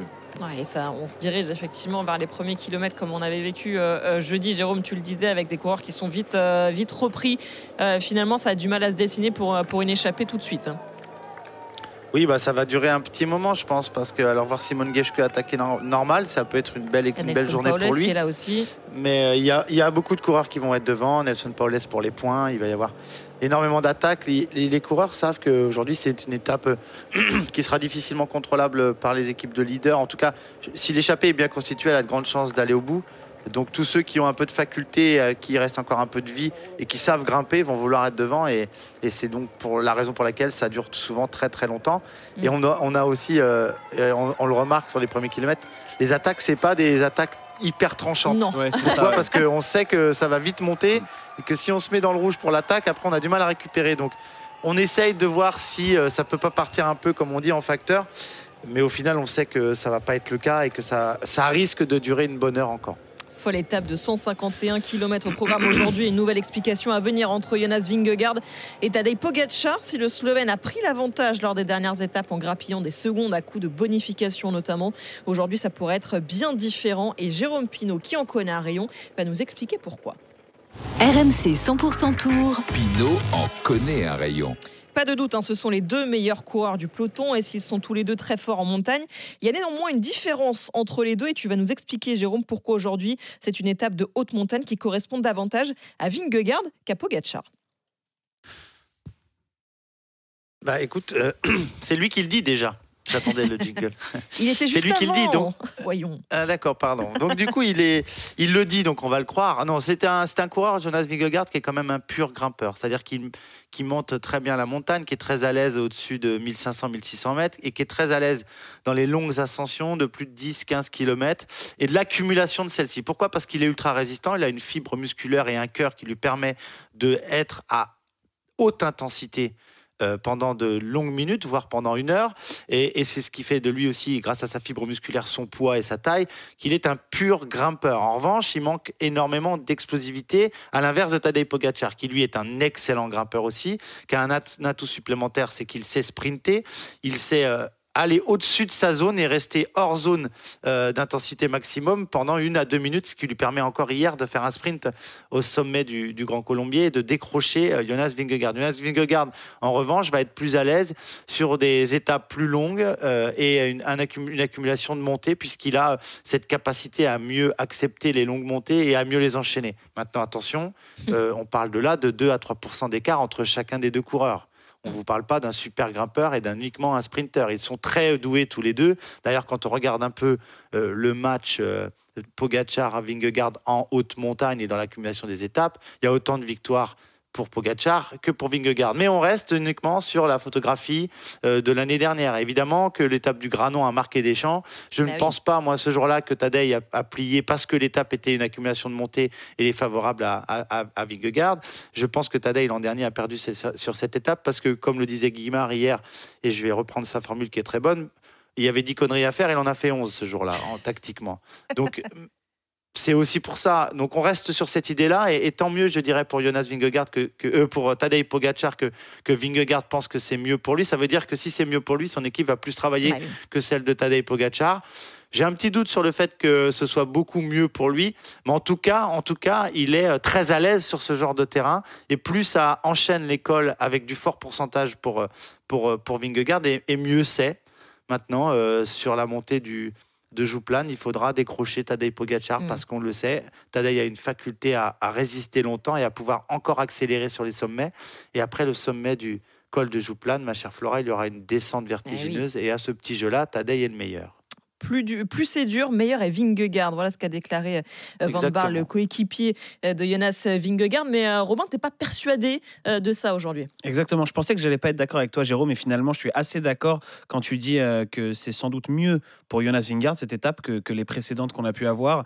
Mais ça veut pas dire que Jonas Vingard est meilleur sur ce terrain-là que, que Tadej Pogacar. Lui, à titre personnel, il va sans doute préférer l'étape d'aujourd'hui que, que celle d'hier, mais je suis pas sûr quand même qu'il arrive à mettre en difficulté Tadej Pogacar euh, aujourd'hui. Et, et comme tu l'as dit, Jérôme, j'ai l'impression que le Tour 2022 prédomine beaucoup dans, dans euh, Oui, l'analyse qu'on en fait ça. et que c'est un peu biaisé, quoi, parce que en effet, le Et Granon, il n'avait pas la même équipe déjà. Ouais, et puis, et puis comme tu dis, le Granon, pour moi, c'est plus une erreur, des erreurs stratégiques de Pogachar. Euh, ensuite, on avait eu Otakam où, où, euh, Vingard avait aussi repris du temps à Pogachar, mais un Pogachar qui attaquait dans tous les sens, qui essayait de renverser un Tour de France malgré ses trois Ouais, minutes. puis de ça l'a lâché dans la tête parce que euh, à Gabardine, il a compris qu'il gagnerait pas le tour et qu'il n'arriverait pas à, à le faire péter. Donc du coup, il a lâché dans la tête. Moi, j'en suis sûr ce jour-là que c'est plus dans la tête que dans les jambes. Mais moi, je suis pas persuadé non plus que cette étape, que l'enchaînement d'école soit, soit, soit favorable. Enfin, en tout cas, c'est mieux pour lui qu'une arrivée sèche, mais c'est pas pour autant qu'il va dominer. Il aura besoin de son équipe. Et ce que Mm. j'ai vu hier, Ouais, on Euh, va en ce que parler justement ouais, de la stratégie de la, de la jumbo. euh, parce que je sais que ça va te faire parler. Juste un détour par les routes. On va retrouver Ouais. euh, Arnaud Souk sur. chez bah oui, là. On va retrouver Arnaud Souk sur la moto, euh, sur la moto RMC. On est inquiet pour Thibaut Pinot qui était à l'arrière là du peloton.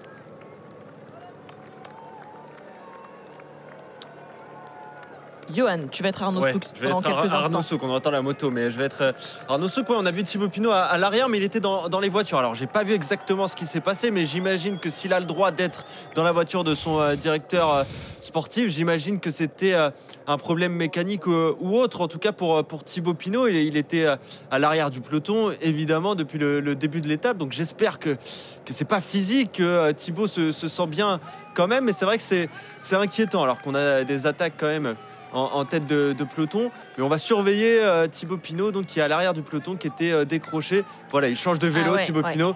Il repart. euh, donc ça devrait Il aller pestait, pour euh, hein. Thibaut Pinot. Il pestait.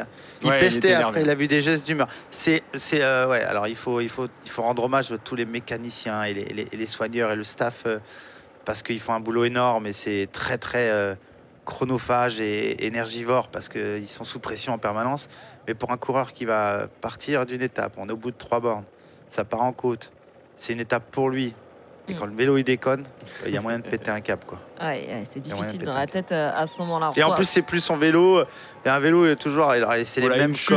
Il y a les une mêmes. Oui, il y a une chute énorme là euh, chute. dans le peloton, je te coupe. Ouf. Je te Oh coupe, là là. Jérôme, une chute euh, qui Attends. implique euh, une euh, quinzaine de, de coureurs. Je ne sais pas ce qui s'est passé, pourtant on n'est pas dans des parties descendantes, mais voilà, le revêtement est, Oh là est là. mouillé, ça a peut-être joué. Euh, je vous donnerai dès que j'ai les noms. On a un coureur d'AG2R, il me semble, hein, qui est euh, allongé comme ça, qui va euh, pas bien euh, du tout euh, sur euh, la droite, sur le, le bas-côté. Ouais. Bon, je sais pas ce qui s'est passé, on va revoir les images dans, dans quelques instants, mais une chute euh, qui Oh là implique là, oui. Énormément de coureurs. Ouais, puis il va y avoir des dégâts. hein. gêné. Ah. Vingegaard gêné, encore Dineos au sol. Vingegaard qui est passé au travers. Wow. J'aperçois pas le maillot blanc. Il y a quelques coureurs restés au sol. Oui, un coureur pas de, mal de de- hein, qui Ineos au Grenadiers hein. qui, est, qui est pas bien. Un coureur de, d'AG2R et effectivement, il n'y a pas de casse parmi les, les top favoris du, du peloton. Je vois deux, deux coureurs, trois équipiers de la Bora. Il y a Frison qui est au sol. J'ai vu Michael Landa Phil qui est tombé. Aussi. Ah, Brian Cocard aussi touché dans cette chute. Ouais, il y a Est-ce qu'elle Wright. Et, et Pogacar, lui, était plutôt bien placé sur les premiers Warren kilomètres. Barguil, Warren Barguil est, Ah est touché là là dans là. cette chute aussi. Il va repartir, mais il était euh, dans cette chute. Un coureur de Jumbo, Nathan Vodoy donc, Ouais. je pense. Adrien Petit. Et je suis très inquiet pour Brian Cocard qui s'était relevé et qui s'est rassis sur la route.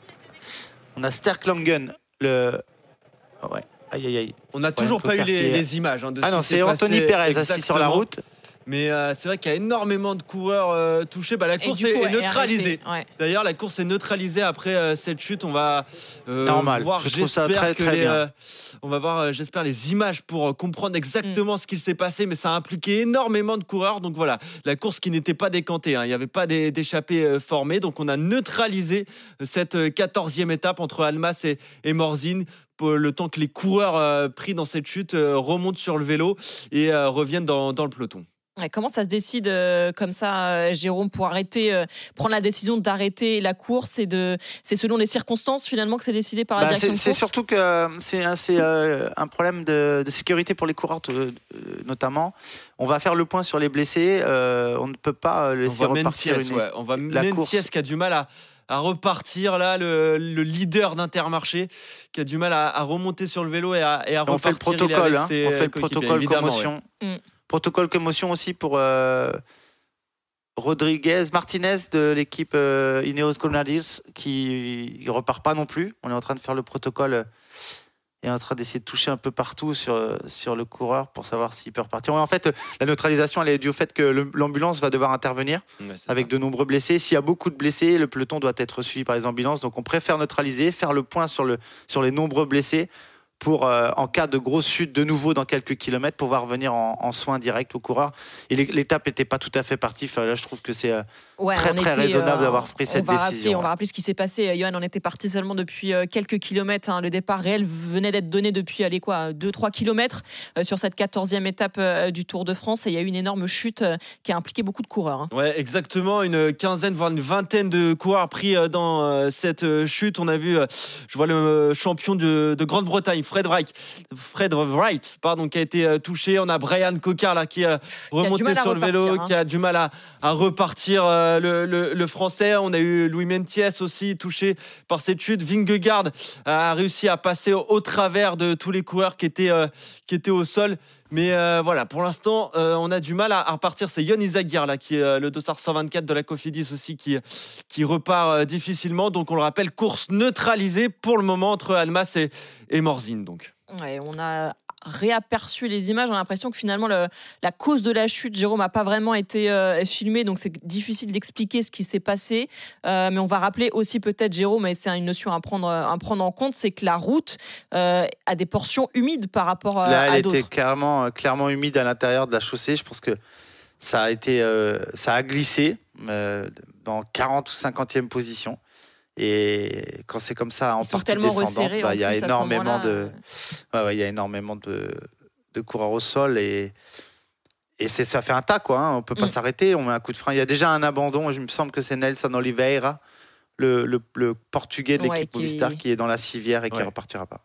Ah, il va y avoir du dégât dès les premiers kilomètres. On va évidemment euh, vous tenir informé. Là, il y a un autre couleur, un coureur euh, d'Intermarché Petit, ouais, ouais, qui est toujours, Petit euh, qui est toujours au sol, ouais.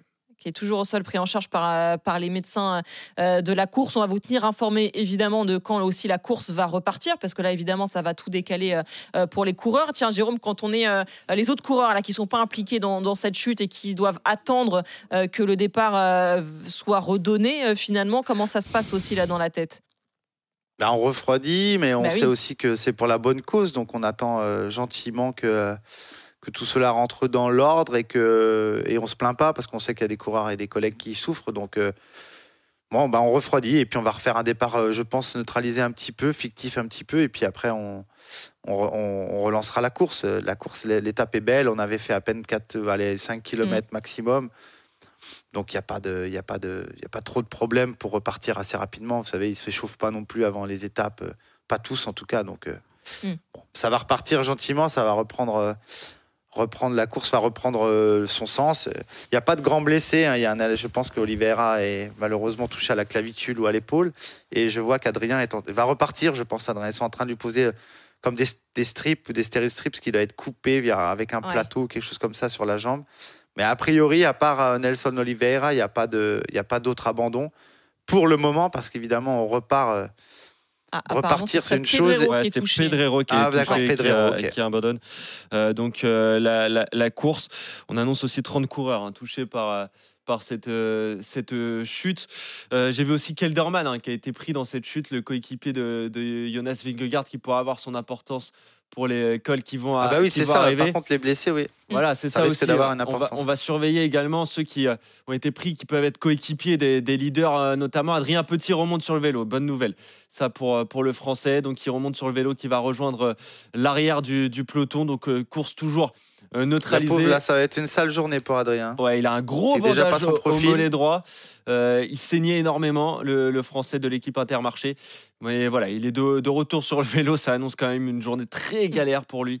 Donc, euh, pour la suite de cette étape. Alors, je rappelle que Brian Cocard et également Warren Barguil ont été pris dans cette euh, chute. Warren Barguil qu'on qu'on espérait qu'on pouvait voir euh, à l'avant aussi euh, dans la tête. faut repartir aussi de, de cette chute, euh, Jérôme. Là, quand on est euh, Warren Barguil, qu'on avait peut-être des ambitions aussi sur cette étape, il faut s'en remettre et puis euh, repartir de l'avant. hein. Ouais, c'est clair. Non, non, c'est pas la- ah, c'est pas, pas les le meilleures départ, conditions pour prendre Ouais. un départ d'une étape qu'on a envie de gagner, hein, de se retrouver au sol au bout de 4 km. Euh, je sais pas s'il est blessé, s'il est touché, mais évidemment, c'est c'est jamais sans conséquence. De toute façon, une chute, quelle qu'elle soit, grosse ou petite, ce n'est jamais sans conséquence sur le plan, euh, sur le plan physiologique, puisque Mm. le corps va se mettre à réagir, à penser les plaies, et on va devoir euh, développer deux fois plus d'énergie euh, sur le vélo euh, pour le faire avancer. Donc, c'est Mm. jamais une bonne nouvelle quand on tombe, évidemment. On va vous tenir évidemment informé hein, dès que le départ sera à nouveau donné. On vous rappelle que la course est neutralisée après une chute qui a impliqué une trentaine de coureurs après seulement euh, 5 km après le départ réel. Tu parlais des conséquences que ça va avoir avec notamment un coureur de la Jumbo qui a été impliqué dans cette chute, donc un coéquipier de Jonas Vingegaard. Euh, Jérôme, l'occasion quand même, euh, on va se rappeler de ce qui s'est passé ces derniers jours et notamment hier où Jonas Vingegaard a été assez euh, esselé, euh, finalement un petit peu abandonné par, euh, ses, équipiers alors que... hum, Tadej Pogacar avait au moins quatre coéquipiers autour de lui. C'était une différence aussi importante. Et je sais que toi, la stratégie de la Jumbo depuis le début de ce tour, elle a tendance à t'agacer un petit peu. Non, mais je suis rassuré depuis hier, Flora, parce que Jonas Vingegaard a dit Je comprends que les, les suiveurs ne comprennent pas notre tactique, mais nous, si on la comprend, c'est l'essentiel. Ok Donc c'est cool, en fait. Eux, ils savent ce qu'ils font.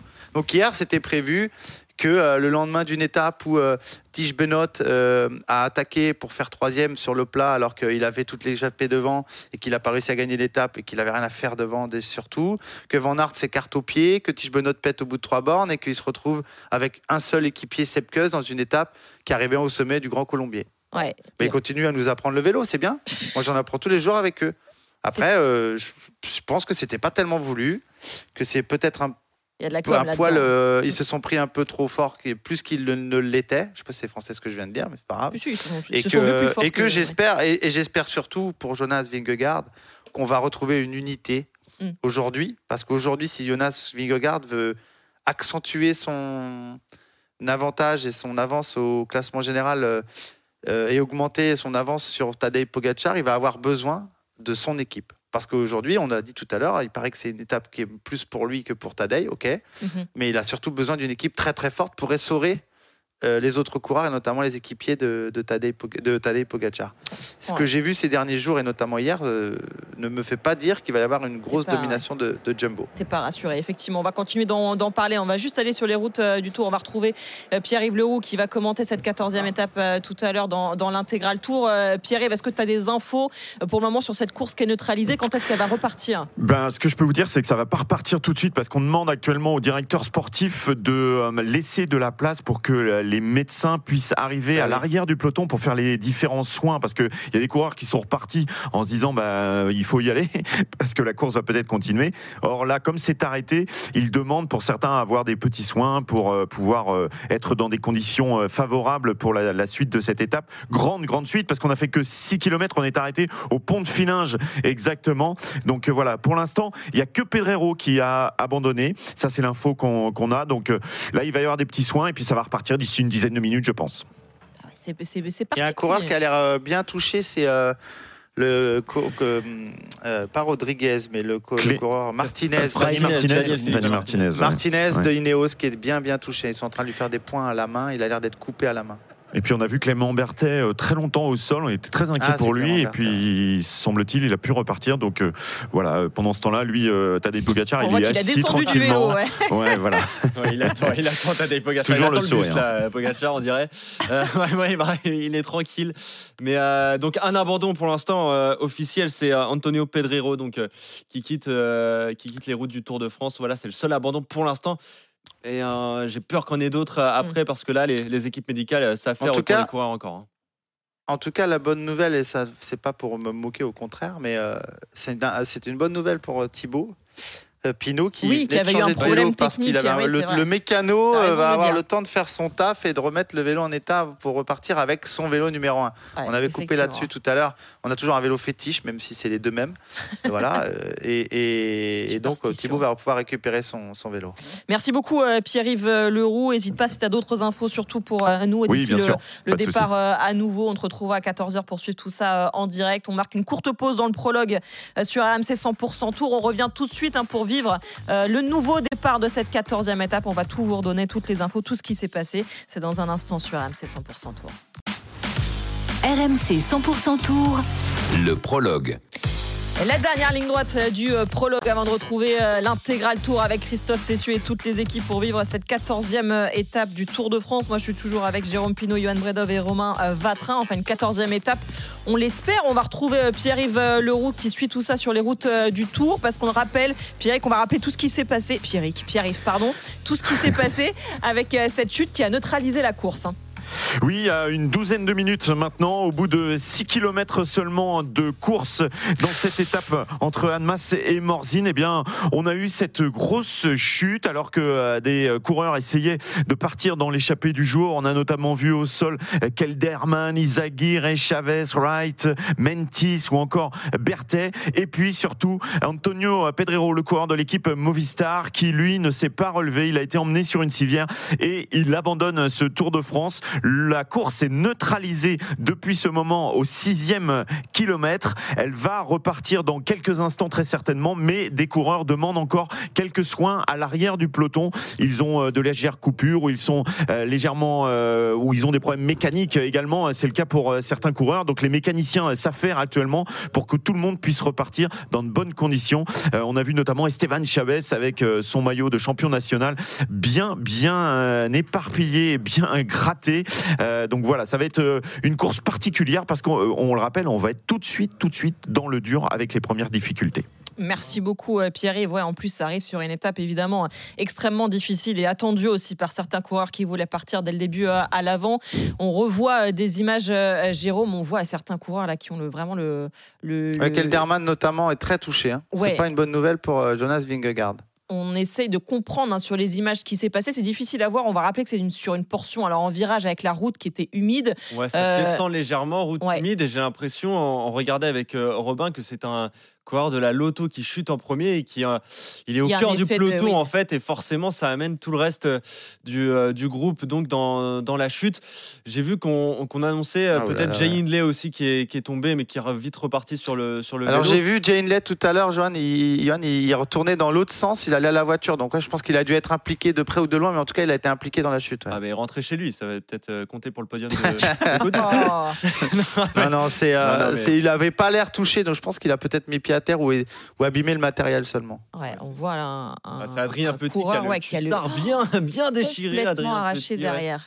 Ouais. En tout cas, grosse chute donc, euh, étape neutralisée pour l'instant. Ouais, on va voir quand ça va, ça va repartir évidemment. Ça va jouer euh, dans les têtes aussi, dans les, dans les jambes de certains euh, coureurs. On a vu euh, Tadej Pogacar, hein, Jérôme, qui était alors, en toute décontraction. On annonce l'abandon de Louis Mentiès. Louis Mentiès donc qui, qui abandonne le, le- le Aïe, Tour aïe, de aïe. France, lui qui était euh, 13e du, du général à 9 minutes et, et 41 secondes, qui commençait à, à revenir tout doucement dans, dans- dans le jeu quand même pour le, pour le top 10. Donc voilà, abandon de, de Louis Mentiès. Ça change aussi, ça va changer beaucoup de choses de toute façon, hein, Jérôme. hein, cette course euh, dans le classement général, dans les têtes aussi de certains euh, coureurs euh, qui, avaient, des ambitions hein, sur ce tour, sur cette étape aussi tout particulièrement. Là, c'est vraiment particulier de se retrouver dans cette situation où il faut à nouveau donner un départ et à nous dire que les échappés avaient du mal à sortir. Là, ça va prendre un petit peu de temps pour que tout le monde se remette la tête à l'endroit. Oui, oui, ça va, être, compliqué de se remettre dedans, mais bon, très vite, on va être dans la première difficulté du jour, donc la course va reprendre euh, son cours. Euh, évidemment qu'au cours de l'étape, on va peut-être voir des coureurs être en difficulté, des coureurs euh, moins, bons de ce qu'on attendait, et ça sera certainement dû à cette chute, parce que ça a été une chute à haute vitesse à haute vitesse, pardon, avec beaucoup, beaucoup de, de, de coureurs impliqués. Donc, ça marque euh, à la fois les organismes, mais aussi psychologiquement. Donc, euh, je pense que la première descente euh, derrière, euh, de- dont nous expliquait euh, Jérôme, dont nous parlait Jérôme tout à l'heure, Jérôme Ouais. Coppel, a- après le premier col de la journée, euh, le col de, de, de Sassel, qui est déjà technique, bah, je pense que déjà, on va y repenser très vite et on risque de voir des cassures dans ces descentes avec des coureurs qui vont avoir euh, le souvenir de cette chute-là et qui vont certainement être sur les freins. Ouais, Robin, on a vu aussi un coéquipier hein, de Tadej Pogacar qui était avec euh, l'un des médecins touché au poignet apparemment. Ou, euh, Regarde Stek Langen, des petites dermabrasions sur le, ouais, sur le dessus de la main. Il y a le deuxième de l'étape d'hier, Van Gils, qui a été, euh, qui a, le troisième, pardon, qui a été, euh, non deuxième, deuxième, qui, deuxième. qui a été, euh, qui a été touché aussi, et bien touché, hein, Bah, Maxime Van Gils. Langen, c'est peut-être un peu moins important pour Pogacar que Non, Kelderman Langen, pour, c'est des petits points. Jumbo ouais. en plus. Non, mais ça, quelqu'un qui va pas beaucoup servir aujourd'hui, parce qu'on on l'a dit, c'est une accumulation de montées-descentes. Donc, euh, c'est pas lui qui va servir le plus dans les montées. Par contre, il peut être très, très équipé, très, très, euh, euh, très, euh, important utile. dans les transitions. Dans les- oui. Ouais, on a vu, on parlait justement de l'équipe de Tadej Pogacar. On l'a vu euh, très détendu, euh, le Slovène, euh, sur le bord de la route. Euh, Robin, on l'a vu descendre de son vélo, attendre patiemment. Ça a pas l'air. euh, Il a toujours ce petit sourire aussi, euh, Tadej Pogacar, toujours très détendu finalement, malgré euh, l'importance de l'étape d'aujourd'hui aussi pour lui et son équipe. Ouais, on n'est pas spécialement surpris de Non, voir on Tadej voit là Pogacar encore une fois. Il est assis par terre sur le trottoir. euh. Il faisait un câlin à son vélo tout à l'heure. euh, c'est un peu, euh, c'est un peu le- la personnalité de Tadej Pogacar. On est habitué. On se rappelle que sur l'étape du Tourmalet, euh, il y, a, il y a quelques jours, quand il fait la différence, il, il faisait des signes à la caméra aussi. euh, Quand il était isolé avec euh, Van Aert et Vingard, il montrait que c'était un peu dur. Bon, finalement, quelques kilomètres plus loin, il mettait une attaque et il reprenait du temps. Euh, il aime bien, il aime bien rigoler. Et puis, il est, et on a l'impression qu'il est vraiment jamais stressé. Euh, donc là, il y a une grosse chute dans le peloton. Ça n'a pas l'air de le perturber plus que ça, tant que lui est passé entre les, entre les gouttes. euh, alors qu'un Jonas Vingard a toujours l'air un poil plus inquiet quand même. un peu plus, ouais, un peu plus stressé. On peut dire ça comme ça. Johan, on a vu un Warren euh, Barguil aussi qui était avec la voiture du médecin de course. On l'a dit. On a eu tout à l'heure son, directeur sportif Sébastien Hinault qui nous disait euh, que c'était ce, genre d'étape aussi qu'il visait, ce genre d'étape de victoire d'étape aujourd'hui pour Warren Barguil. On en a parlé beaucoup avec euh, Jérôme. Ça peut aussi euh, travailler dans la tête, ça. Ouais, c'est ça. Il était euh, même avec euh, les, médecins. Il était euh, soigné. Il a dû être euh, touché sur le côté droit. euh, Warren euh, Barguil, mais le visage pas spécialement inquiet. hein, le, Breton qui avait quand même un léger euh, sourire. Donc, euh, on espère le, le voir à l'avant. Mais c'est vrai que là, ça va rabattre un petit peu les cartes pour ce euh, début d'étape. Jérôme le, le disait. hein, on va on va repartir certainement dans un rythme très tranquille. une- un faux départ fictif aussi pour remettre les Mhm. organismes dans la course parce que là, tout le monde est à l'arrêt depuis euh, une dizaine de minutes euh, maintenant, donc ça va être compliqué. Mais voilà, pas de, j'ai pas l'impression que ça soit très grave pour pour Warren Barguil et c'est rassurant. ça. Ouais, ça t'inquiète pas plus que ça, euh, Jérôme, de voir Warren Barguil. Bah, c'est mieux de pas tomber. Ouais. hein. Ouais, c'est Ouais, toujours mieux de pas tomber, ça c'est sûr. c'est toujours mieux de pas tomber. Après, sur l'étape du jour, bah, peut-être que ça va pas changer grand-chose parce que euh, même si on a arrêté là, donc faut repartir à froid, c'est un peu, mais surtout le lendemain qu'on qu'on a, le lendemain sur lendemain, toujours un coup de moins bien à cause d'une chute. Euh, Rarement le jour J, à l'adrénaline, etc. Quand on repart, on- Ouais, quand on repart vite, là, ce qui n'est pas le cas, mais les douleurs reviennent après, surtout en Mhm. dernière partie de Tour de France. Donc, euh, Ouais. On va Écoute, euh, euh, j'espère qu'il va pas s'en ressentir, mais euh, mais c'est jamais de toute façon. Enfin, c'est pas bon d'avoir d'avoir une chute et de chuter le, matin, enfin dès les premiers kilomètres d'une étape. On part pas dans les meilleures a- conditions. coché, quoi. effectivement, Non, on part pas dans les meilleures conditions. On va retrouver Pierre-Yves Leroux pour les dernières infos hein, sur la route du Tour. Pierre-Yves. Oui, Flora, les dernières infos que nous possédons, elles nous sont données euh, par Radio Tour il y a quelques instants. On attend des, des ambulances supplémentaires, deux ambulances qui devraient arriver à l'arrière du peloton. On rappelle que la course, pour l'instant, est arrêtée et euh, il y a des coureurs qui sont auscultés dans des ambulances. Il en faut d'autres pour pouvoir repartir et repartir en course. Ça devrait se faire d'ici 6 à 7 minutes, d'après euh, Sébastien Piquet, qui est notre voix, la voix de Radio Tour, et qui vient de nous donner cette information il y a quelques C'est-. Ouais, c'est assez logique. Hein. Menkis euh, évacué sûrement. Pedrero aussi. Deux ambulances qui suivent le peloton. On peut pas repartir. On peut pas se permettre de repartir euh, avec un peloton euh, lancé à vive allure sans ambulance qui pourrait prendre en charge des éventuels coureurs qui chuteraient dans les prochains kilomètres. C'est logique et c'est très bien pour la sécurité des coureurs et c'est euh, ce qu'on ce qu'on attend d'un organisateur tel qu'ASO. Ouais, c'est le plus important, effectivement, la sécurité des coureurs. Le plus important, euh, si, le plus important à, à ce moment-là, euh, Flora, c'est que les directeurs sportifs expliquent bien aux coureurs Ouais. ce qui se passe et que c'est bien pour eux. parce que la, tension va pas, évidemment ouais, monter. euh, Voilà, et, et ça évite quelques nervosités. Donc euh, c'est c'est d'autant plus important d'être euh, d'être informé, d'en informer ses coureurs. euh, Mm. Qui étaient prêts à aller à la guerre, Euh, donc l'adrénaline elle redescend, il faut se reconcentrer. Enfin, il y a tout un processus d'entrée en, en matière dans la course psychologique pour les coureurs. Mm. Il est un peu cassé, c'est pas des habitudes qu'on a, donc il faut expliquer parfaitement ce qui se passe.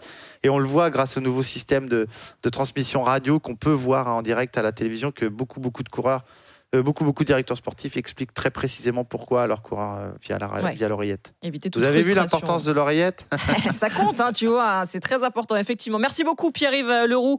On te retrouve dès 14h pour euh, suivre l'intégral tour avec Christophe Cessieux sur cette 14e étape qui va repartir évidemment d'un instant à, à l'autre. On va vous informer euh, sur ce départ qui va être redonné après euh, l'arrêt de la course, la neutra- neutralisation de, de la course. Allez, c'est l'heure maintenant, messieurs.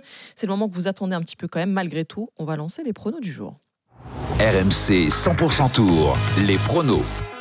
Et c'est important parce qu'au classement, c'est difficile de voir quelqu'un se détacher. Allez, je vais laisser à Johan son, sa petite heure de gloire qui est devant avec deux points euh, au classement. Et puis on va accueillir aussi notre auditeur, Vincent, qui est avec nous au 32-16, touche 9. Il avait prédit la victoire de Pogacar hier. Le Slovène finit sur le podium. Il a donc le droit de revenir aujourd'hui. Salut Vincent Est-ce que Vous tu- m'entendez? Oui, on t'entend. Oui, bonjour à super, tous. super. Bonjour Vincent. Merci d'être avec nous euh, aujourd'hui. Rapidement, est-ce que tu vas remiser sur la victoire de Pogacar aujourd'hui? Ben non, pas trop. Enfin, je je sais pas. C'est une étape euh, pour trouver un, un détachement favori, c'est très compliqué. Est-ce qu'il y aura une échappée qui aura assez d'avance, mais avec le col de catégorie, ah, ça va être compliqué. Avec la descente, on peut éliminer Pierre Latour. Je pense que tout le monde est, est d'accord. Donc euh, non, je vois bien Thomas Pitcock euh, bien gérer la montée et puis euh, et puis faire une belle descente. euh, pourquoi pas quoi Ça ça peut être euh, ça peut être sympa. Ok, alors redis-nous du coup ton pari. Euh, Tho- Thomas Pit- Pitcock. Tom Ok, Pitcock. Thomas Pitcock. On verra si, euh, si tu as raison et si, si tu reviens demain dans le prologue. On rappelle que l'auditeur qui donnera le plus de bons pronostics pendant les trois semaines du tour repartira avec un vélo électrique pliable. C'est à vous, messieurs, maintenant de vous mouiller. Jérôme, ton favori du jour. Tadej Pogacar. Ah, je, je savais que tu allais le donner à un moment ou, ou à un autre. Johan Tadej Pogacar, comme Ah Jérôme. non Ouais, mais je sais, mais j'ai l'impression que là, il, il est en vie, là, il est détendu en plus. Voilà, il était à côté de son vélo. D'ailleurs, la course qui euh, repart, hein, tout doucement les coureurs qui sont re- repartis. Donc ça, c'est une fictif, très bonne nouvelle. Un deuxième départ euh, fictif avant de, de, de retrouver le- la, la véritable course et le, et le départ réel. Mais déjà, c'est une bonne nouvelle. Les coureurs sont sur leur vélo et c'est reparti. Robin, ton pari à toi? C'est très difficile de départager les deux, euh, Vingard et Pogacar, mais pour changer un peu, je vais dire Jonas Vingard. Allez, aujourd'hui, on verra qui, euh, qui a raison. Euh, demain, on va remercier Vincent pour ton prono aujourd'hui. On le rappelle que si jamais tu as le bon ou si tu trouves au moins, si Thomas Pitcock, ton pari du jour, termine sur le podium de cette 14e étape, tu reviendras demain dans le prologue pour continuer de jouer avec nous. On va faire un point. on va déjà remercier Vincent. Puis vous rappeler que tous les paris sont à retrouver sur le site rmcsport.fr. Le meilleur du cyclisme sur RMC avec Lidl, sponsor principal de Lidl Trek. Un mot sur euh, la course, euh, Johan, pour rappeler à ceux qui nous rejoignent aussi que c'est normal, ne vous inquiétez pas, si la course n'est toujours pas euh, avancée, c'est parce qu'il y a une course après 5 km après le départ euh, réel. Johan, la course a été, neutralisée. Exactement, une grosse chute impliquant une trentaine de coureurs, parmi eux des, Kelderman notamment, Adrien Petit qui a été touché, Warren Barguil et les abandons de Pedrero et de Louis Mentiès. Louis Mentiès, le coureur d'Intermarché Circus Wanty qui était euh, 13e du euh, général. Donc là, on est, on est reparti pour un deuxième départ fictif. Ça va durer 2 km, 2 km de zone neutralisée avant que les coureurs puissent euh, donc euh, débuter euh, réellement cette course. Mais voilà, une trentaine de coureurs impliqués dans cette euh, grosse chute et deux abandons, euh, Mentiès et, euh, et Pedrero. Pedrero, pardon. Ouais, on voit déjà aussi des coureurs un petit peu euh, à l'arrière. Euh, Robin, difficile hein, de repartir dans ces conditions, de se remobiliser et de se dire allez, ça y est, enfin, on va repartir euh, à nouveau sur un départ fictif. hein. Ouais, là, va falloir être costaud dans la tête pour ceux qui voulaient prendre l'échappée depuis tout à l'heure pour se remettre dedans, repartir à, à nouveau. Euh, je me demande s'il y en a certains qui vont se dire bon, finalement, c'est peut-être pas Je le voulais jour. y aller, mais en Reste fait, je vais pas y aller. Exactement. je vais pas tenter. Ça peut, ça, Jérôme, on peut changer sa, sa Ah stratégie ouais, là ouais, en ceux cours. qui mettaient, euh, ceux qui mettaient, euh, j'ai vu Fred Wright notamment l'anglais, qui mettaient sac sur sac pour sortir et qui se sont retrouvés par terre et qui sont brûlés de partout, ça va peut-être les calmer effectivement. Il faut re-rentrer psychologiquement dans la course, oublier les bobos et de se dire bon allez, c'est reparti, tant pis, euh, ça fait partie du jeu, mais euh, c'est compliqué. Ouais, certains peut-être vont se dire bon bah finalement je vais faire tranquille aujourd'hui. Bien qu'aujourd'hui bon, tranquille, ouais. quand il y a le Oui. menu, c'est pas facile à faire. Johan, euh, on, là, on imagine quoi on est, on est parti pour euh, un départ fictif de, de quelques kilomètres, euh, 3-4 kilomètres Ouais, avant de ça, donner le départ réel? C'était 2 km de, de zone neutralisée pour, euh, pour redémarrer. Donc là, on a dû faire au moins la, la, la moitié, euh, je pense. On n'a pas, les- on n'a pas exactement le kilométrage précis. Qui n'est pas Mais- indiqué hein, d'ailleurs. Non, C'est pour ça que je te posais la question. Je ne sais pas si ça a été établi ou pas par la direction de course d'ailleurs, mais euh, Non, non, mais ils vont repartir là dans, dans quelques instants. On va pas tarder à voir euh, Christian Prudhomme se mettre debout dans la voiture de la direction de course et, et baisser le, le- le drapeau. Donc euh, voilà, ils sont plus que 163 coureurs donc avec euh, les abandons de, de Mentiès et de Pe- Pedrero. Merci beaucoup, euh, messieurs. On va laisser la main tout de suite à l'intégral tour avec Christophe Cessieux et toute l'équipe pour vous faire vivre en intégralité cette 14e étape du Tour de France. Et puis, on se retrouve à 18h pour roue libre, la libre antenne. Appelez-nous au 32 16 touche 9 pour venir participer parce que c'est aussi votre émission. L'intégral tour, c'est tout de suite sur RMC. RMC 100% Tour, le prologue.